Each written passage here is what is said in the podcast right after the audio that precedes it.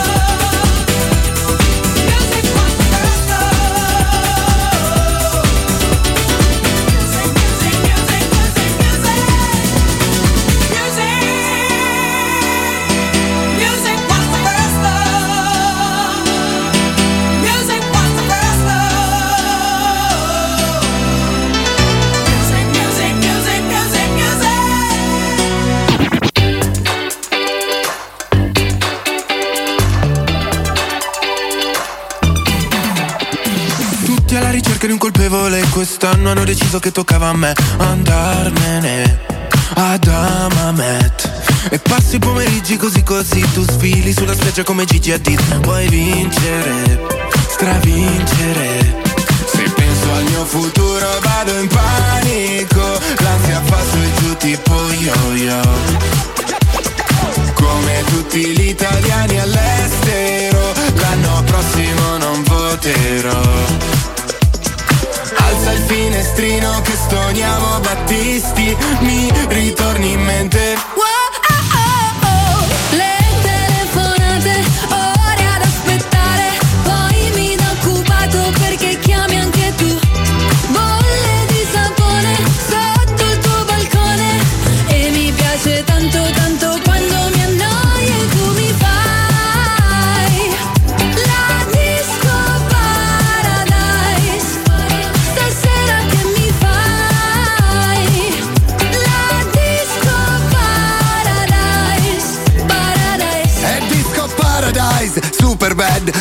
Dai faccio la pole dance. E dopo un hotel Oktoberfest Con il degrado come special guest. All'entrata non ci sono guardie Puoi entrare pure senza scarpe. In privato come un volo charter In ciabatte fai sto red carpet. Se penso al mio futuro vado in panico. L'ansia fa su e giù tipo yo-yo. Come tutti gli italiani all'estero L'anno prossimo non voterò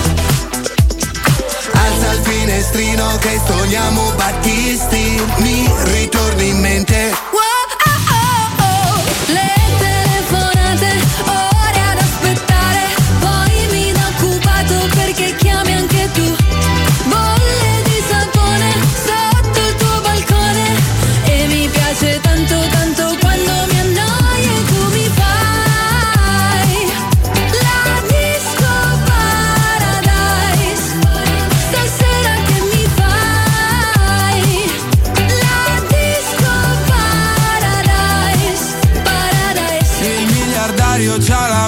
ma anche quattro bypass. Qui trovi solo il mio gelato Corsi suona e fan. Non ho cultura, la mia gente non sa che ne ruda ah, Però sapore di sale. Wow,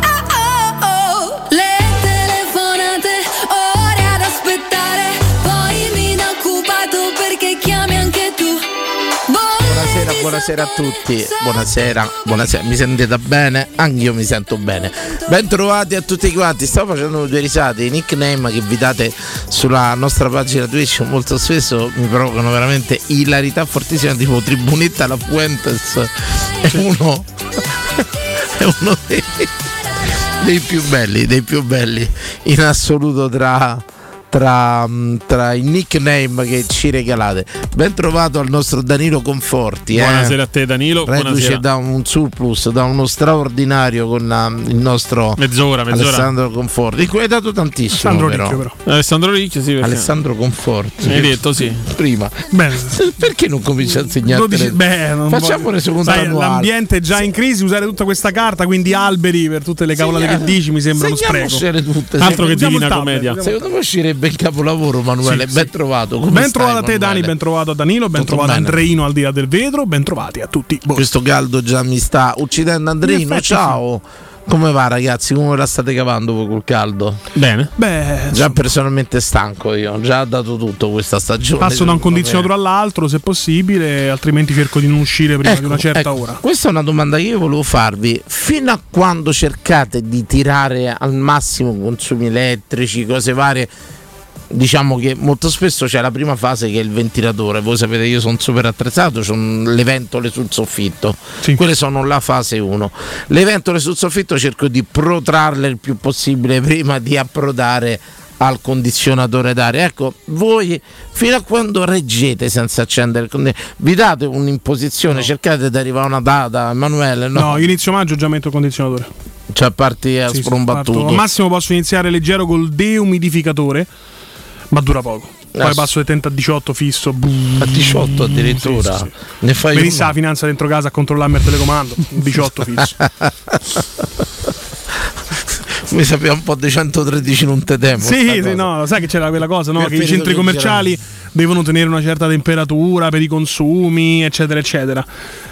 Tra l'altro alcuni centri commerciali, quelli nuovi, quelli moderni, specialmente a Roma, specialmente zona laurentina, eh, che sono fatti praticamente all'interno ma hanno le vetrate come se fosse all'esterno, con i condizionatori non accesi al massimo, c'è, si fa- c'è molto caldo nel Cioè, stai Effetto dicendo serra. che non danno il Eh? massimo? Fa l'effetto serra, serra, eh? effetto Non serra. danno il massimo. Non danno il massimo, esattamente, ha detto effetto bene lui. serra, effetto serra, no? Io per esempio sono uno di quelli che soffre sia riscaldamento, cioè nei centri commerciali molto spesso dopo qualche ora, un'ora, due ore, comincio a accusare una specie di cerchio alla testa, non lo so Mm. se, se è il tipo di condizionamento che cambia. Anche il rumore, la gente, Però devo, devo dirlo che cerco di protrarlo il più a lungo possibile, cerco di... Però, però oggi a pranzo, caro Danilo Conforti, ero veramente tentato, ero veramente tentato, ho fatto un doccione freddo per sbollentare le ore sotto al sole e lì per lì diciamo la doccia con la ventola sul soffitto dà sollievo. Ha placato. Ma dopo verso le 4, 4 e mezza ragazzi, coceva che era una bellezza.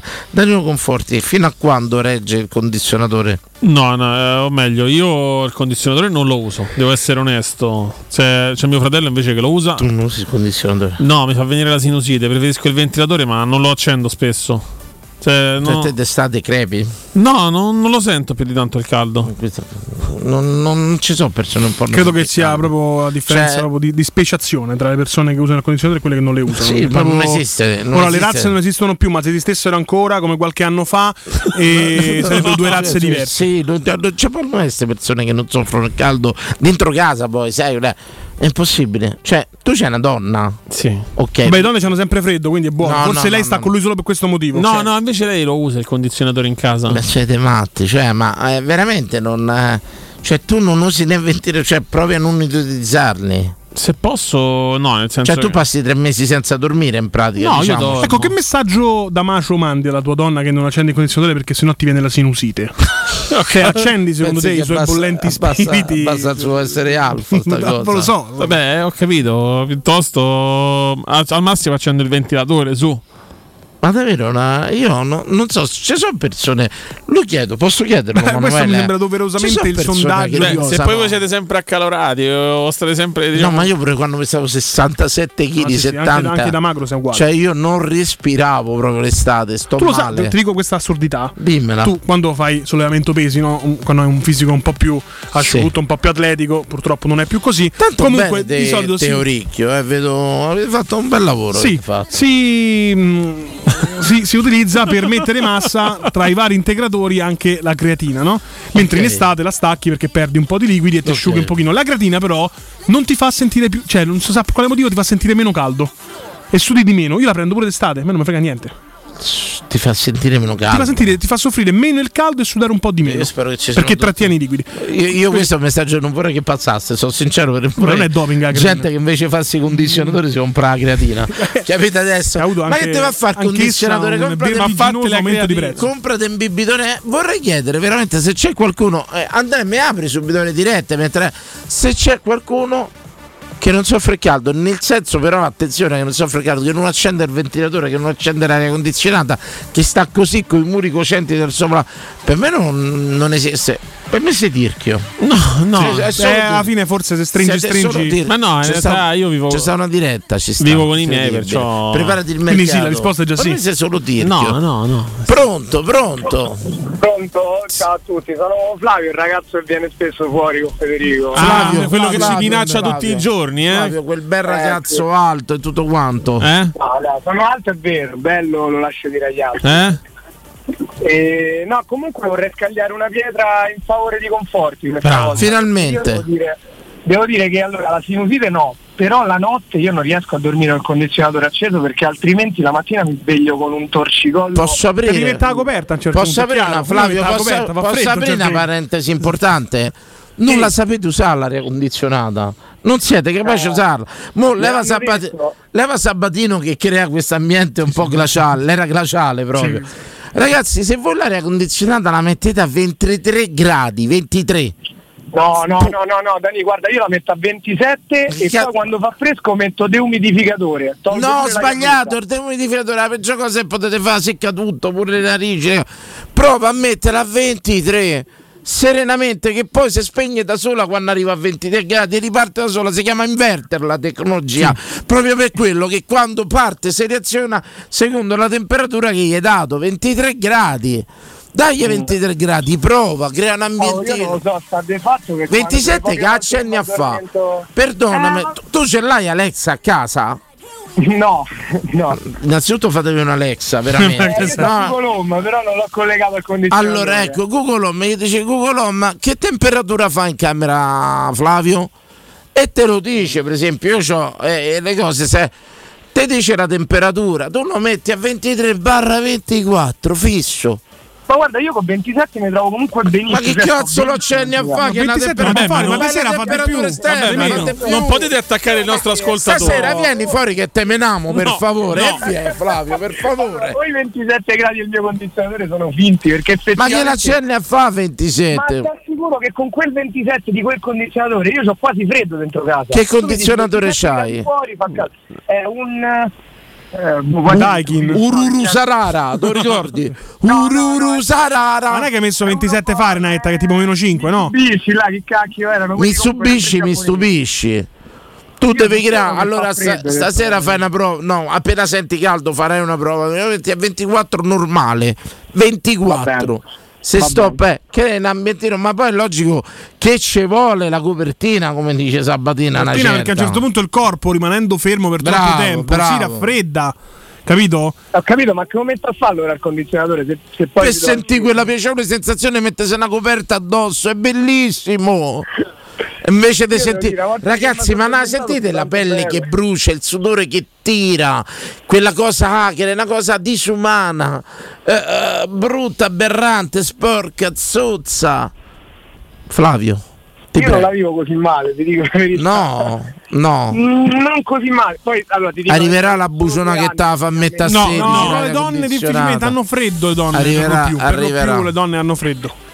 Flavio grazie grazie, Grazie a voi, Assunza. Ciao popoporu, assun ciao po- Senza contare il grande piacere che alcuni pasti, no? Alcuni cibi tu non li puoi consumare l'estate perché fa troppo caldo, tipo che ne so, la carbonara. Tu te metti l'arietta a 16 gradi che te fa freschetta, non vedi come fa giù la carbonarella, perché fa manco- sudi, manco il cheeseburger, niente. Voi siete due persone proprio particolari, eh? Questa è una stagione per stolti, lo dirò sempre.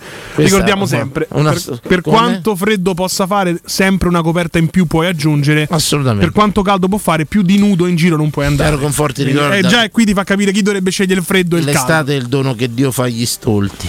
Pronto?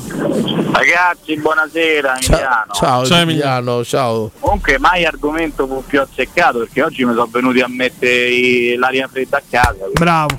Che guarda, posso dire i soldi spesi meglio della tua vita, credimi. Però forse- sai che c'è da me che a me mi frega perché io a casa mia sto in mansarda e ho dovuto mettere so. i ventiloconvettori, si chiama. I che? Fan coil, i fan coil, quelli là che poi mandano l'aria. Quelli che stanno in ufficio pure, verso l'alto la mandano. Bravo, dal basso all'alto. dal basso verso l'alto. Sì. Ah, ho capito, quelli per, per, per Il motivo per cui io in ufficio mi porto comunque No, il ventilatore. Hai fatto bene. Innanzitutto le mansarde non andrebbero vendute. Cioè, Mamma. i palazzi andrebbero lasciati scoperti. Io lo dico anche al nostro editore che è un costruttore. Fare le mansarde, le soffitte è disumano. Ma non hai capito, adesso dico pure un'altra cosa, tutte queste stronzate che dicono che quando fai il bonus 110 con la copertura termica la, la mansarda ti diventa più fredda d'estate più Aspetta, ti dicono la co- Ti dicono la coibentatura, la coibentatura. Ma dentro. ragazzi è una cosa che veramente sarebbe da carcerarli. No, No, le, le soffitte. no, Ragazzi, professionisti, io ci ho avuto tre donne ultimo piano, eh. Io delle tante donne che ci ho avuto, ci ho avuto tre ultimi piani, ragazzi. È un omicidio. È un omicidio, non ti permetto. No, no, Te la vedrai con loro, la vedrai. No, beh, per dire, non tutte, ma Stai illazionando cose brutte, E eh? lui una conosci, da- Ah, bene, abita a bene. Mazzarda, cazzi tuoi. Assolutamente. Eh, a lei che ho fatto mettere l'aria condizionata, ragazzi, Beirut pareva. Bene. Beirut. Senti, quando ti sei deciso a mettere questi condizionatori? Benvenuti. Guarda, mi sono deciso una settimana fa perché eh, non avevo altra opzione perché purtroppo i, i cosiddetti condizionatori non avevo lo spazio per metterli. No, ma no. Eh, Eh, cioè, non si fanno le... I palazzi dovrebbero finire tipo co- come coppette del gelato, Ma- col voto ma sopra. dico pure questa, noi Non gli devi fare. Noi abbiamo le caldaie con i motori esterni per, ovviamente per sti fan coil, che le caldaie praticamente sono quelle a risparmio. ciò significa che loro accendono loro i condizionatori quando pensano che la temperatura per loro sia troppo alta. Manco decidi te. No, no, lo, lo posso decidere io, ma solo se sto dentro casa. Capito? Te- sì. Quando io torno. Ah, non eccezionale, mai- intelligente. Trovi Eh, sempre non climatizzato. Ma loro te la vendono come intelligente. Il problema è che arrivi a casa che non è mai acceso. Vabbè, non capisci in cazzo, non capisce in cazzo. No, non ci si capisce in cacchio, Ma ragazzi. sono donna per caso? Non, non ti No. permette, non ti permette. ie, però sì, un pochino. Chiedo scusa, però una cosa. vi permettete, mi eh? fai una prova adesso, non 23-24 gradi, prova così. Ma credo sia in Ah. macchina. Va bene? Proverò, proverò. va Prova 23-24 gradi, benvenuto nel fantastico mondo dei condizionatori, ragazzi. Dei condizionati. Dai, Esatto. Dai, dai, sii felice. Non ti far condizionare troppo. Serie TV, non si esce l'estate, si sta a casa. Ciao. sempre, sempre. Ciao. Ciao. Cioè, ragazzi, c'è sta. Io combatto sta cosa, però adesso forse sarà a causa anche della mia cacciata alla radio. Qui si vendono gli attici, i super attici si vendono al doppio. Tu ti devi vendere a metà perché là è una Beirut. Non si è un. Afghanistan. Non possiamo Ragazzi, le, le soffitte, i L'attico super attici Dipende, sono un Afghanistan. dipende da chi le costruisce. Se dipende faccio da chi le costruisce. Se ti rivolgi ai grandi professionisti del Esatto. gruppo Edoardo Caltagirone, sicuramente Bravo, non Sabatino. fa caldo. Però se te fai dice il Assolutamente super no. attico non c'è problemi tecnicamente a fare l'aria condizionata, mi Sì, dirai. sì, anche Mi- questo è vero. Mi sta bene. Però tecnicamente sta mai soldi eh, andrebbero vendute di meno gli attici, i super attici. Perché? Sei esposto 24 su 24 al sole, al caldo. Disumano.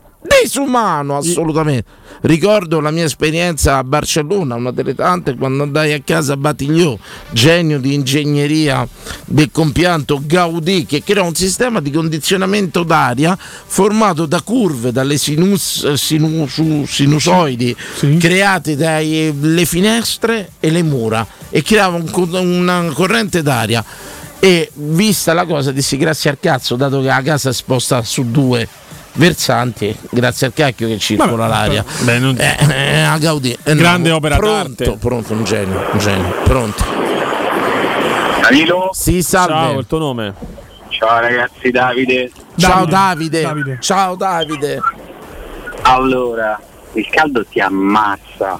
Poi devo dire una cosa, che fino all'anno scorso lavoravo all'aria aperta, poi il fato mi ha voluto far diventare dipendente e mo sto a rota d'aria condizionata. Che Io prima bello. aperta tutto l'anno al sole, Esatto. anche a 40 gradi, eh, così sopportavo tutto. Mo proprio... No. Ma avete mai sentito tipo eh, fa troppo freddo e le persone anziane rimanete a casa? No, non è vero, uscite perché fa bene il freddo, vi conserva. No, Ma Invece il caldo uccide, il Ragazzi, caldo fa male. Ragazzi, questa è la stagione meno produttiva. de- de- la- le persone non lavorano, Sì. Bivacchiano, cercano di sopravvivere. Se squagliano. Se spendono il triplo dei soldi sto periodo per bibite, cose varie e tutto qua. Per carità, comunque, eh, comunque sia, io ti capisco, lavoro su un giorno al sole, quando arrivo a casa è una cosa disumana e l'ombra, l'ombra è il vero Dio, la notte, la notte, la notte. Anche se la notte ci stanno, infatti il miglior investimento che ho fatto non è stato tanto il condizionatore quanto le zanzariere, perché mo ci stanno ste bestie maledette. Sì, però attenzione, sì, per carità, zanzariere di grandi professionisti come Z-Screen, però, Zanzaroma.it. Però, bravo, però se tu hai l'aria condizionata, io la metto a 16, a me le zanzare neanche c'entrano. Non c'entrano, in camera mia non ci vengono. Lo so, lo so, che si congelano. Senti, conge- Dani, non ma ti devo c'entrano. un domandone da circa un mese, poi non prendevo mai la linea e niente, ma una sera te ne sei uscito con Casperia e Cantalupo, ma perché? uno dei grandissimi derby d'Italia perché andai ad allenarmi un periodo col Casperia, pensa. Ma dai, Sì. ma dai, Sì. io ho casa da generazioni a Casperia. Sì, sì, sì, poi ci fu un mister che mi provò tipo centrale difensivo. Era Guardiola. Quest'estate era Guardiola. Agli inizi, a Casperia. Forse non c'avevo grande Un giocatore che non ha mai corso in vita sua come Della Danilo Fiorani, persona. solo ottimi piedi. Tu sarai un centrale di difesa. C'è fu sta prova difensiva che Quanto lui sei provava- durato? Un quarto d'ora? Provava le fasi andato due volte, tutto qua, ma non fa per me. Ho giocato una volta a calcetto a Casperia con i casperiani che si sono messi tutti i tacchetti di ferro. E loro c'hanno, c'hanno sto derby Casperia. Casperia Cantalupo sentitissimo, derby d'Italia. Derby Esclusiva da Zone, eh, ricordiamo, il Esatto. prossimo anno. Prossimo anno. Veramente. Chiarissimo, io ti ringrazio. Aria con- Mi fai la prova 23-24 gradi, prova. No, io avrei 16 per stecchi tutte le zanzare. Forse Beh, pure la temperatura ideale ci dice Radanox è 20-21, ma se fuori fanno 6400 gradi e io abbatto l'ambiente, no Radanox, dovete mettere a 23 fissa, fissa, godete proprio, godete. Grazie caro, faccia un Grazie. Assunzao. Assunzao, po, po, poru, Assunzao, po, po, poru. Mi fa piacere che veramente la gente nonostante la guerra, nonostante l'eco bluff che, Sì. che sta girando continua imperterrita la propaganda ambientalista, sì. Sì, sì, la gente continua imperterrita l'aria condizionata. Io vi ringrazio tutti, vi ringrazio e vi chiedo una cosa. In forma di protesta contro il grande eco bluff, il primo gennaio 2024 accendiamo tutti l'aria condizionata. Bello, bello. Perché? Un'iniziativa, un'iniziativa bella. Io mi dissocio. Vabbè, non è niente di. Scusa, io Mi su- dissocio sull'accendere il condizionatore Ah, il primo di sull'eco bluff. Io penso che chiunque è dotato del minimo di senno e ragiona un attimo capisce. Tra l'altro, un grande abbraccio che alle famiglie di cui due persone morte nell'esplosione di una macchina elettrica. l'eco- l'ecologia è un grande bluff. Mm? Tra parentesi, Era ibrida, credo. Posso dirlo, lo stavo pensando l'altro giorno, parlavo con una ragazza al concerto di Tiziano Ferro Sì. e ho detto una cosa, sai, segui, seguimi Andrea su sta cosa, ma il, il vero ambientalismo, la vera forma ecologica non sarebbe tenersi una macchina a 30-40 anni, quella è ecologia, Certo. quella è ecologia. La macchina che io mi tengo le 30 industrie, le fabbriche che inquinano molto di più dovrebbero produrne ma di no, meno. i scarti. Esatto. Se io cambio macchina ogni 10 anni, tutti questi componenti, sta roba che fine fa? Dove la mandano? Io che tengo una macchina a 40 anni, so io che faccio ecologia. Altro che Euro 3, Euro 4, Euro 5. Chi ha una macchina a 30 anni è il vero ecologista, non chi te la fa cambiare ogni 7-8 anni. Capito, sì. No Euro 1, Euro 2, Euro 3. Chi c'ha una Renault 5 del 77 è il vero ambientalista. Non voi che ci fate cambiare macchina ogni 10 anni. Pubblicità. Thank you. Pubblicità. Amore, lo rifacciamo. No, Carlo, non mi va più, basta. È finito. Ma non è proprio finito niente, tesoro. Alla 3P Ceramiche paghi solo il 50% e il resto in 10 anni e lo scarichi dalle tasse. Allora lo rifacciamo. Ok, rifacciamo il bagno e poi la cucina e poi la... 3P Ceramiche, il meglio dell'arredo bagno, pavimenti, rivestimenti, porte, finestre, pergotende, parche e cucine. In via della Maglianella 131 e in via Appia Nuova 1240. 3P How powerful is Cox Internet? So powerful that one day, your daughter will be able to simulate a soccer match against some of the world's best players right from your backyard. Get gig speeds powered by fiber from Cox. It's internet built for tomorrow, today. Internet delivered through Cox's hybrid fiber coax network. Speeds vary and are not guaranteed. Cox terms and other restrictions apply. Why? Why? If you have T-Mobile 5G home internet, you might be hearing this Why? a lot. Why? Every time your internet slows down during the busiest hours. Why? Why? Because your network gives priority to cell phone users. Why? Good question. Why not switch to Cox Internet with two times faster download speeds than T-Mobile 5G home internet during peak hours? Okay. Stop the whys and visit cox.com slash 5G home for details. T-Mobile prioritizes certain T-Mobile phone users over home internet users during times of congestion. ceramiche.it. Per la tua casa o per il tuo ambiente di lavoro, la Global Service Ambiente è la tua certezza. Global Service Ambiente progetta insieme a te, realizza e mantiene il tuo spazio verde, cura il tuo trasloco, effettua il servizio di pulizia. Global Service Ambiente gestisce i tuoi rifiuti liberandoti da tutte le pratiche burocratiche. Si occupa del tuo impianto fognario. Chiama il numero verde 800 998 784 gsambiente.it. Global Service Ambiente lavora per te per rendere il tuo ambiente migliore. Allora, mezzo litro di latte, Il 50%. mezzo chilo di farina 50%. e mezzo limone. 50%. Ma insomma, perché ripeti sempre 50%? Perché da Ottica Salvagente acquistando un occhiale da vista c'è il 50% di sconto su tutte le montature. Tutte, tutte? Certo, Ray-Ban, Ferragamo, Calvin Klein e anche Persol, Porsche e Oakley. Ma sbrigati, la ricetta la fai un'altra volta. La promozione montature e sconto 50% è valida solo a giugno. E gli indirizzi? Su otticasalvagente.it. Teleradio Stereo. 927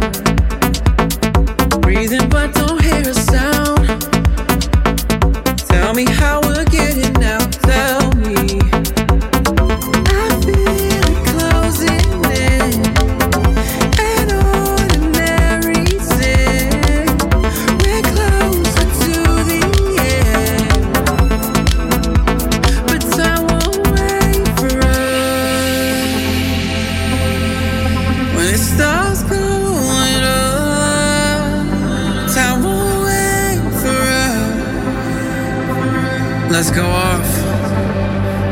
Let's take it there. We gotta make every second count. Make every second last. Cause time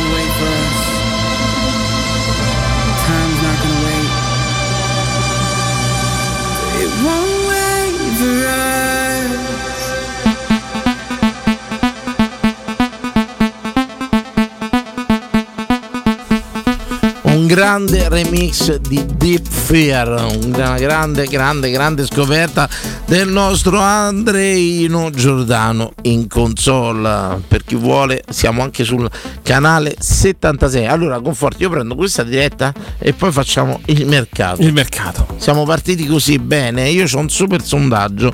La mia musa ispiratrice, Emanuele Sabatino, mi ha fatto venire un'idea. Un sondaggio che non avevo mai fatto, penso, in tutti questi anni. Lo voglio fare. Pronto? Pronto? Sì, salve. Pronto, buonasera a tutti e tre Alessandro. Ciao, Alessandro. Ciao.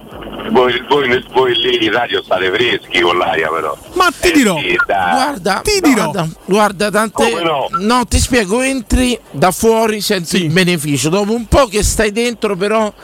mm, non, non ti sembra più di sta fresco. Potrebbero essere anche queste luci alta. abbastanza. Sì, È noi- troppo alta allora. Noi ci abbiamo delle luci fortissime poi in Eh, studio. Eh. immagino. Sì, sì, sì. Allora io qualche chicchetta per usare l'aria condizionata perché la uso da maggio pure. Bene, io. bene, bene. Servono, C'è Allora, un wiki l'aria house come si utilizza l'aria condizionata. E ti risparmia pure, eh. Il condizionatore va acceso e non va più spento, soprattutto quelli a risparmio energetico a inverter. Bene, bene. Perché più stanno accesi a inverter, Bravo. più stanno accesi e meno consumano. Raggiungono la temperatura e si stoppano. se stoppano e fanno il mantenimento è, è differente se devi saturare una casa col fresco e una casa ce l'hai soprattutto come ha detto te Daniele gli ultimi piani 40 gradi la devi far abbassare 17 gradi e il condizionatore sta sempre a manetta la spigne Certo. Eh, sta sempre invece se a temperatura ideale è sì 22-23 gradi Vedi? come ha detto Danilo Ottimo. come ha detto Danilo ma lo accendi e non devi mai spengere questo è un consiglio che da ragazzo prima che ha detto che date fuori quando lui sta fuori casa ne si accende lì ci vuole un termostato termostato ambiente collegato con la cardaia che come arriva a una certa temperatura gli riparte Che il tuo amico elettricista ha un termostato che costa 3 euro, il tuo amico installatore di elettricità lo mette 300. Vabbè, no, non credo che ci sia Eh, questo rincaro. cioè, Narangia, narangia a favore degli elettricisti, sono Sì. elettricista. Oh, ve- eccolo, eccolo. Sono elettricista. Lo vedi? Ma questo era chiaro quando ha detto ci vuole il termostato, già ti stava a proporre per un lavoro. sai, È chiaro, No, no? no, no, no, no, no, no, no, no, a me mi, mi chiamano, io cioè, io una volta che stacco non ho più da lavorare. Però diffidate da chi vi chiede prezzi in termostato ambiente dipende, tu, tu vai a comprare da solo e in installazione non ti può costare più di 50-60 euro. Oh, Bene, bene. Tu vai a comprare da solo, glielo fai trovare l'elettricista e non ci cascate più di 60 euro per installare nel termostato ambiente non vi possono chiedere. Ok. Eh, non mi chiamate a me, mi chiamate a me perché una volta che ho staccato ha più di lavorare però. Perché eh. se no è una piotta. Mazza lo speaker romano che ti chiama, c'è un problema, una cosa, dai. Vabbè, vabbè, per amichetti da radio si fa tutto, Eh, dai. Namo, Perciò no. stai dicendo che se ti chiama il Fiorani di turno rispondi. merci, ci chiami due volte, fanno finta, ne fa una Senti, marchetta. ma no, l'ele- no, no. l'elettricista, l'elettricista è anche antennista. No, no. Perché eh, guardate che Sono, c'è. Sono due mestieri differenti, Dani. Perché però, Però ormai è stato assorbito quasi dall'elettricista. Ma- ma antenne chi l'antennista. ce l'ha più? È vero, mazza come non ce l'hanno, ce l'hanno tutti antenne. Guarda, guarda, l'elettricista ora racchiude, racchiude un po' dei lavori che una volta erano tutti differenziati. Elettricista, a trasmissione dati, antennista e telefonista. Elettricista, chi capisce l'elettricità eh, bene o male capisce di tutte queste situazioni, però vi dico pure lì che sono mestieri differenti, se Pino è elettricista e fa solo elettricista, per fare antennista ci vogliono gli strumenti, non strumento costa l'ira di Dio, per fare un'installazione, per, per rientrarci delle spese devi fare un sacco di installazioni e se nell'antennista non c'è uno strumento nell'antennista. Senti, Eh, io ti devo fare una domanda viene- che non è di tua competenza, però te la devo fare. Vai, Ci hanno fatto quella- cambiare milioni di lampadine per mettere a basso consumo, un sacco di soldi che noi avevamo quei lamp- quell'effetto ospedale. no? C'avevamo quelle lampadine che duravano 60 anni, mia nonna aveva la Osram che durava 65-67 anni. Ci hanno rotto il cazzo a cambiare tutte queste lampadine. Come mai adesso che ci stanno milioni di queste lampadine a basso consumo continuano a romper cazzo chi i consumi? Che lampadine a basso consumo, sì, eh, a lampadina in se stesso consuma di meno. Ma ricordate che poi c'è sempre uno stampato dietro a queste lampadine, che ha un suo consumo. Lo stampato eh, elettronico non esiste un LED che funziona a 220. Le lampadine a 220 sì, vi fanno, vi dicono, vi, mettono sulla scatola che comunque giustamente un LED sviluppa di più, un LED che fa 20 watt fa come una lampadina di 100 watt di una volta. Però, eh, però dietro c'è sta pure lo stampato che consuma. Che consuma? Sarebbe il circuito che, che circuito, pratica adatta il LED alla corrente, alla corrente continua. 220. Alla Alla 220. Quindi è stato un grande inganno per anni. Quindi, una signori, grande inchiesta di. Fiorani, Cioè, Fiorani, Fiorani, volevo dire. Fiorani ulteriormente vi apre una nuova cosa che io sapevo non questa un inganno, cosa. però non è un inganno perché cambiando tutte le lampadine vai a incidere su un, un fabbisogno di un'abitazione civile a bassi in consumo di un 15% no? perché l'illuminazione è 15%, quella, più, irri- è quella più irrisoria, dipende sempre da quale cosa Continuano a rompere cazzo per terra Non si può dire. consumiamo troppo. Beh, Milioni di 15% è troppo poco, dai. Io ancora cerco le lampadine col filo, le Osram, se le trovo le compro. Gra- grazie. Comunque facciamo come col Sassuolo, trattiamo, facciamo il 25% e stiamo a posto. Buona serata e Ciao. A te, Ciao, grazie, ciao, grazie, grazie. Ciao, ciao, Ciao, papà, papà, canta chiavi. Ma che fai lui che non canta? Io canto sempre. Oh, non cantavi? Cantato, cantato. Ah, beh. Poco ma canta. Pronto? Pronto? Pronto? Pronto? Sì. Ciao, ciao, il tuo nome? Ciao. Sergio, Sergio Bracciano. Sergio da Sergio Bracciano. Bracciano. Com'è andata la partita? quanto è finita? Perché se ti dicevo te. Eh, basta chiedere a qualcun altro in macchina, Danilo. Eh, però pure sta cosa della partita, insomma, cambiamo pure la- la- la- Pronto? Fate questo operatori a basso costo, fate. Credo che non riusciamo Credo a che fare una stiamo fate operatori per sponsorizzare il capitano. Bravi, no, bravi. Il Ma se tu ce l'hai. Allora, sta radio adesso chiama solo chi c'ha operatori, non virtuali, non basso costo. Dovete pagare 20 sacchi al mese Se, d'operatori. se può dire che stava in macchina Sì, con non Michele? chiamate. Non chiamate. Chiamate. eh, So Dani, stufo se- probabilmente stava in macchina con Michele. No, il povero Sergio, lo sai che Sergio- là Bracciano. No, Sergio Bracciano prende. Ma attenzione, attenzione perché ricordatevi Sergio da Bracciano. Ricordatevelo. Pronto? Pronto? Si salve. Ciao.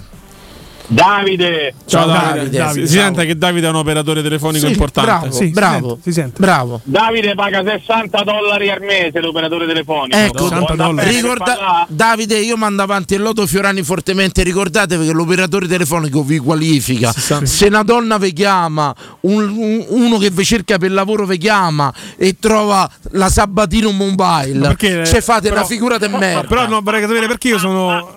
Fa- fate una figura il di mio merda. per la, per la compagnia low cost. Un esempio. Poteva essere la Conforti o la Fiorani, perché La- proprio Sabatino la- Mobile? Con, con me sfornate una porta aperta perché c'è una compagnia che è una delle migliori. Io vivo in America, sto a Chicago. Che c'ha? La TNT? Che c'ha? E pago se- No, c'ho Verizon. Ah, Verizon, ok. boh. La Sprint è quella più Verizon. schifosa, vero? Sprint è quella cosa dei messicani, sì. Eh, vabbè, beh, però io ti avevo fatto un'altra domanda, insomma, perché hai risposto in questo modo? Questo è un duro attacco alle origini messicane di Evviva! Fiorani, eh? Indovinate un po' quale compagnia avevo io in America? no, Sprint. Non è un attacco ai messicani, è un attacco alla povertà. Però senti, 60 dollari al mese. Ci chiama da dove ci chiami dell'America? Da Chicago. Chicago. Chicago, la Deep Dish Pizza. La Sergio pizza, non ci riusciva a conosci la chiamare Deep Dish Pizza, la No. pizza di Chicago, quella alta così, No. Di- Fa schifo, pare una torta di mele che la mozzarella perché, dentro. per No, no, carità. no, no, no. Sergio non ci riesce a chiamare da Bracciano, senti questo da Chicago come si sente. E dai, chiarissimo, benvenuto, dici tutto. Grazie caro, io ci avevo chiamato un passato. Niente, volevo fare un appunto sull'aria condizionata se posso. Devi, te Come no, poi l'America patria, no? Insomma, dell'aria condizionata. E Eh, qua la magnano l'aria condizionata. Westinghouse inventò, condizionata no? Non, non si fa niente. Sì, White Westinghouse. White che- Westinghouse, inventò Il primo, condizionatore. si inventò il, il primo refrigeratore. Possiamo dire Refrigeratore. Lì- quest'uomo, quest'uomo veramente secondo me è stato il più altro possiamo di Tesla, possiamo Sì, di sì. Edison, Beh, Marconi e tutto qua, ma l'inventore dell'aria condizionata è il vero salvatore del mondo. Io farei infatti un museo a Westinghouse dove è impossibile che faccia caldo. ma no? io farei in Arabia Saudita che non esisterebbe quel posto senza Westinghouse. Probabilmente sì. Però gli Emirati Arabi, pronto? Eccoci, eccoci. È sempre lui. Prego, prego. lui. Pr- pronto, allora dici, dici, aria condizionata, America, Chicago, Illinois. Ti volevo dire una cosa, il sistema inverter, dottor Fiorani, te, te volevo, te volevo dire una cosa, il sistema inverter non c'entra niente con, con l'accendimento e lo spegnimento del condizionatore, Ok. quello è il sistema termostatico, Ok. quindi c'è un sensore che sente la temperatura dove tanti anni fa era fatto col mercurio, ti ricordi il, mercurio, il termometro? Sì, io, col c'ho anco- mercurio? io ce l'ho Ah, ancora, resisto. E, il- e il te- e il termometro del condizionatore funziona più o meno lo stesso, lo stesso sistema.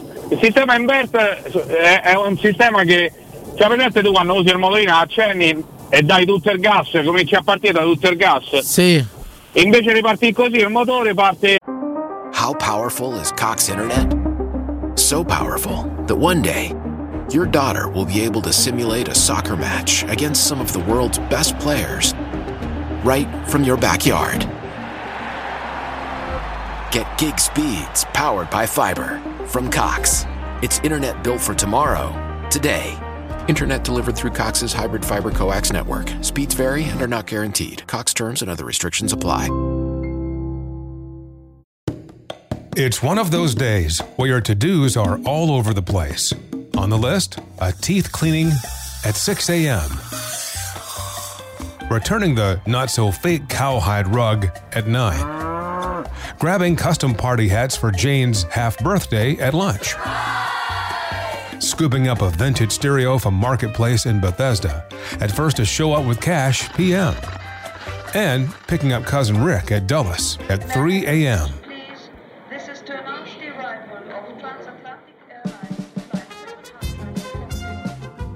Zip if odd errands at odd hours. With Zipcar, you can book cars near you in DC anytime you want, with gas included. Which makes days like this, well, just another day. Join and drive in minutes at zipcar.com.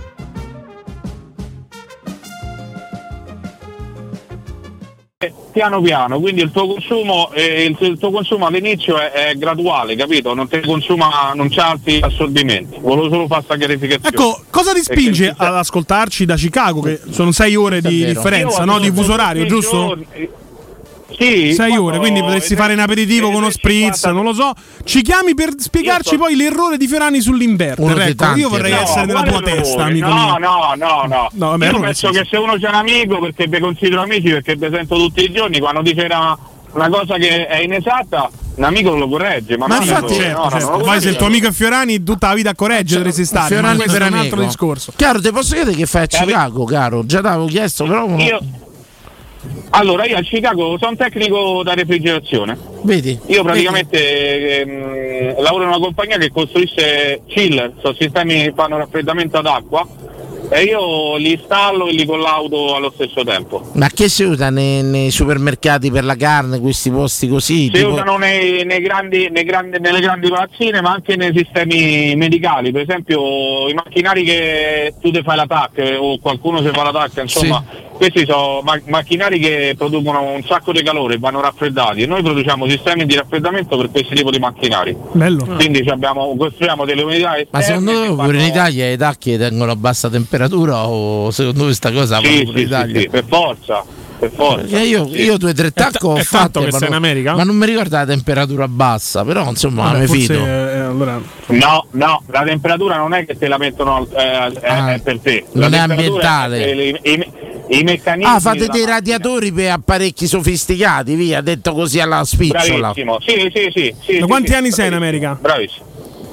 Io so sette anni che mi sono trasferito qua. Ma sei sposato o lavori con eh, contratto, green No, card? me- no, no, mi sono sposato e mi sono divorziato, anche perché qua senza permesso di lavoro non puoi fare grandi cose. Quindi c'è Cioè, la che green card? fa- C'ho la green card, sì. Mi sa la sei mesi e sei mesi, vabbè, rimani sempre lì tanto, no? Oh, e sembri uno della dogana. La green, me. la green card, eh, la green card eh, adesso la prima volta te la danno che è valida per tre anni. Mhm. Scaduta la quale praticamente se tu hai le condizioni te la rinnovano per dieci anni e in questi dieci anni puoi fare c'hai l'opzione di diventare citizen, di diventare cittadino. Però dico, la green card per quindi mantenerla devi, devi- rimanere almeno sei mesi negli Stati Uniti, no? Era così una volta? O è cambiato?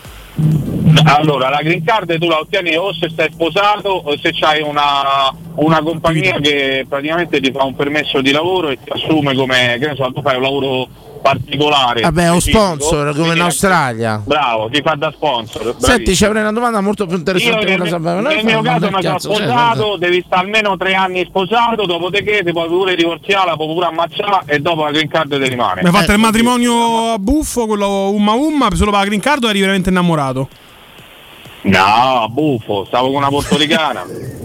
È normale, no? No, no, vabbè, normale, insomma. Stava con Concita Ah, i- i- Martinez. i, i portoricani qui sono americani, praticamente eh, non so, eh, eh, eh, eh, a livello di legge non fa parte, lo Stato non fa parte dell'America, ma i portoricani hanno il passaporto americano. Senti, Quindi io se ti devo fare una vera e propria domanda molto più inter- interessante, ma anche Mazza, ho intelligente. tirato fuori da quanto sta lì, Io credo- buffo. credo che sta parlando il governo americano. per di la quante cose vuoi sapere? Io credo che per la ru- Io credo per la rubrica La vastità del cazzo e ce ne Sì, frega della vorrei-. Però ti vorrei ricordare che questa chiamata è iniziata con lui che spiega il sistema inverter. Quindi, chiamato, secondo me, l'ho riportata a me un po' più Una cosa te la devo chiedere, in questi sette anni americani sei ingrassato, la, la dieta è veramente così grassa, ricca, Allora, come c'è, hai sofferto rispetto all'Italia? Allora, a me eh, vedere il modo di mangiare delle persone che vivono qui ma, ma praticamente ha aiutato a me a avere una cultura del, del cibo migliore, perché ho detto io queste cose non le voglio proprio fare, cioè tu quando alle 7 di mattina vedi queste persone, tu entri per un caffè e senti l'odore del bacon, delle uova fritte o, o de- dei pancake o di quello che sia, a me, a me sinceramente è una persona che appena mi alzo la mattina non, non ho fame. C'è la nausea, sì. pre- Dopo. Sì, no, guarda, una uno successe yogurt, la stessa cosa a me. Il, il primo anno in America Sentire ingrassai tanto, il secondo anno persi 15 vedere kg. queste persone lardose che si mangiano sta roba, io mi sono dimagrito 15 kg qua. Esatto. Eh, no, Ho perso eh, 15 kg. Era una curiosità mia perché comunque siete tentazioni. No, no, è una Parliamoci chiaro. Per qui- mangiare pesi di Sì, balocchi, sì, sì. credo, eh. No, no, è il contrario, Daniele. No, Almeno non ci siamo capiti. te stesso. No, Ho balocchi per, per- per bambini, cioè, facile, cioè, grasso. Una Coca-Cola, una Coca-Cola ti costa 75 centesimi, una bottiglia d'acqua ti costa 2 dollari. Mhm.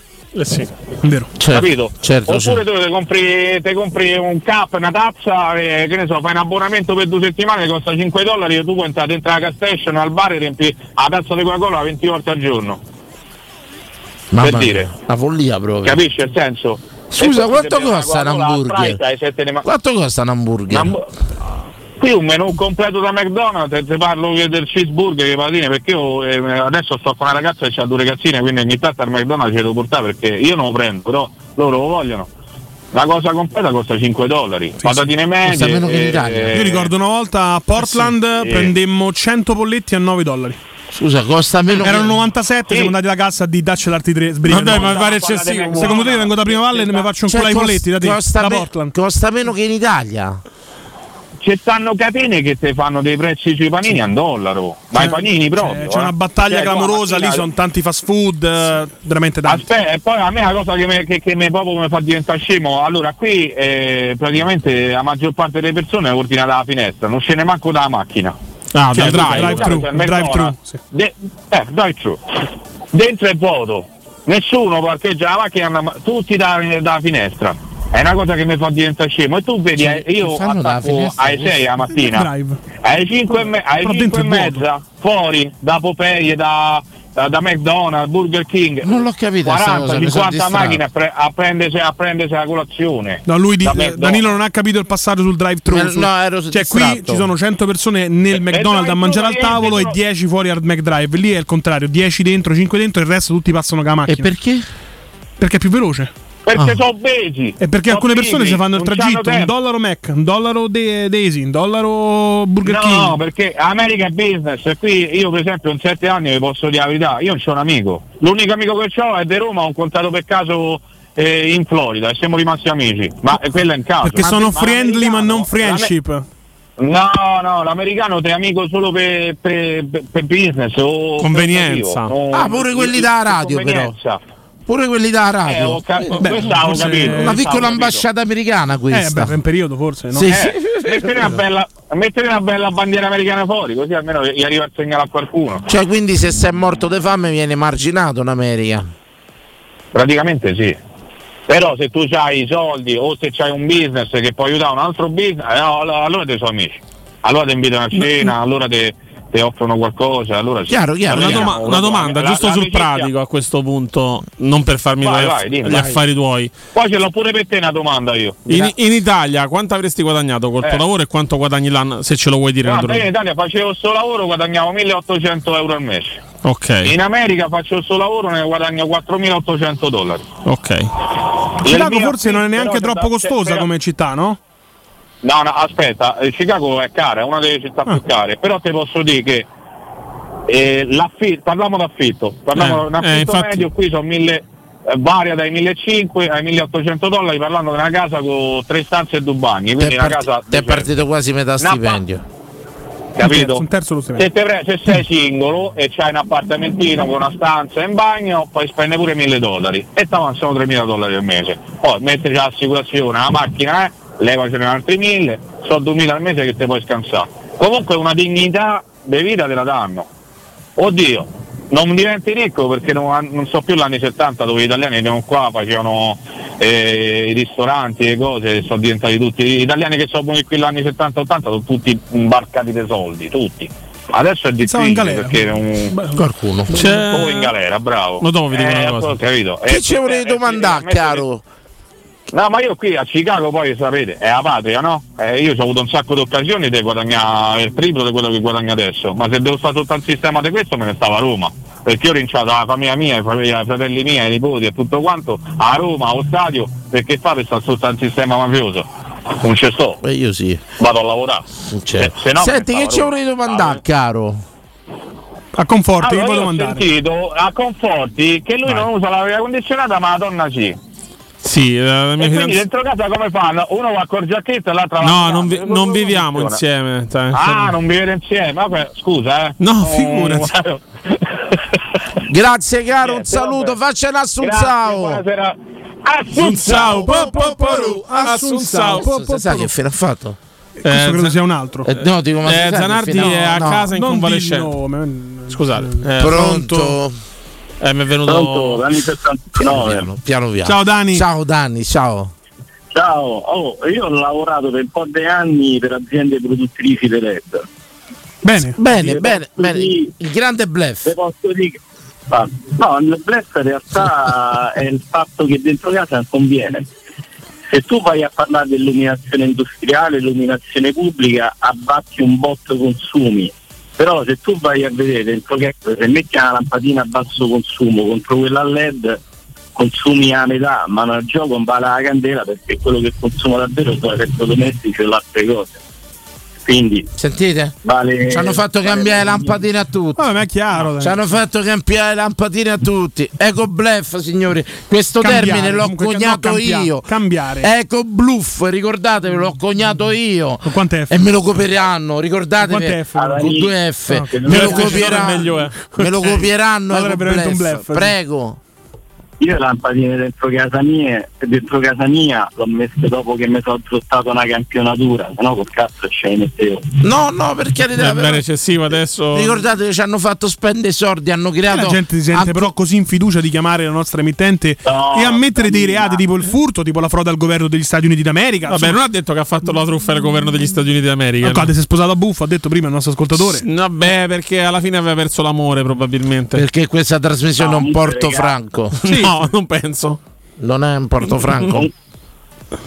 Appena uscite comunque le lampadine me costavano una cosa che dire furto era poco. Adesso se tu, tu vai tipo dai cinesi e sti posti e trovi pure un euro e mezzo, allora lo posso Perché non capire. si comprano solo Ma- da cinesi, li vendono anche altri. Ci sono altri negozi che vendono Cioè, altri- non lo sapevo, veramente. Tu, tu calcola che adesso ti fanno pagare sempre quelli a LED, ma quelli intelligenti di Alexa. Io a fanno- volte compro delle cose dal cinese e quando torno a casa penso, chissà in Italia quale negozio venderebbe questa cosa. Bravo, bravo. Cioè, qual è il negozio adatto Bravo, che vende questa cosa qui? grande vero. taglia zucchine. Una volta c'erano i casalinghi in Italia che adesso sono diventati i negozi dei. Danni, grazie, grazie, Grazie, Dani, grazie, Dani. Niente, niente. Non lo sentiamo operatori così. Ma ci rendiamo in pubblicità a tra pochissimo. Io ho un sondaggio molto, molto carino. Secondo me, tra poco. Pubblicità. Amore, vorrei mettere in salone il pavimento effetto legno, in camera da letto effetto marmo, in cucina effetto cemento, in bagno mosaico, in terrazzo. Poi, ma le stanze sono finite. Lo so, ma da Orsolini ci sono 200 pavimenti in offerta. Mi sono fatta prendere la mano. Va bene, allora passo ai rivestimenti. Solo da Orsolini 200 pavimenti e rivestimenti made in Italy tutti al 50%. Info su orsolini.it.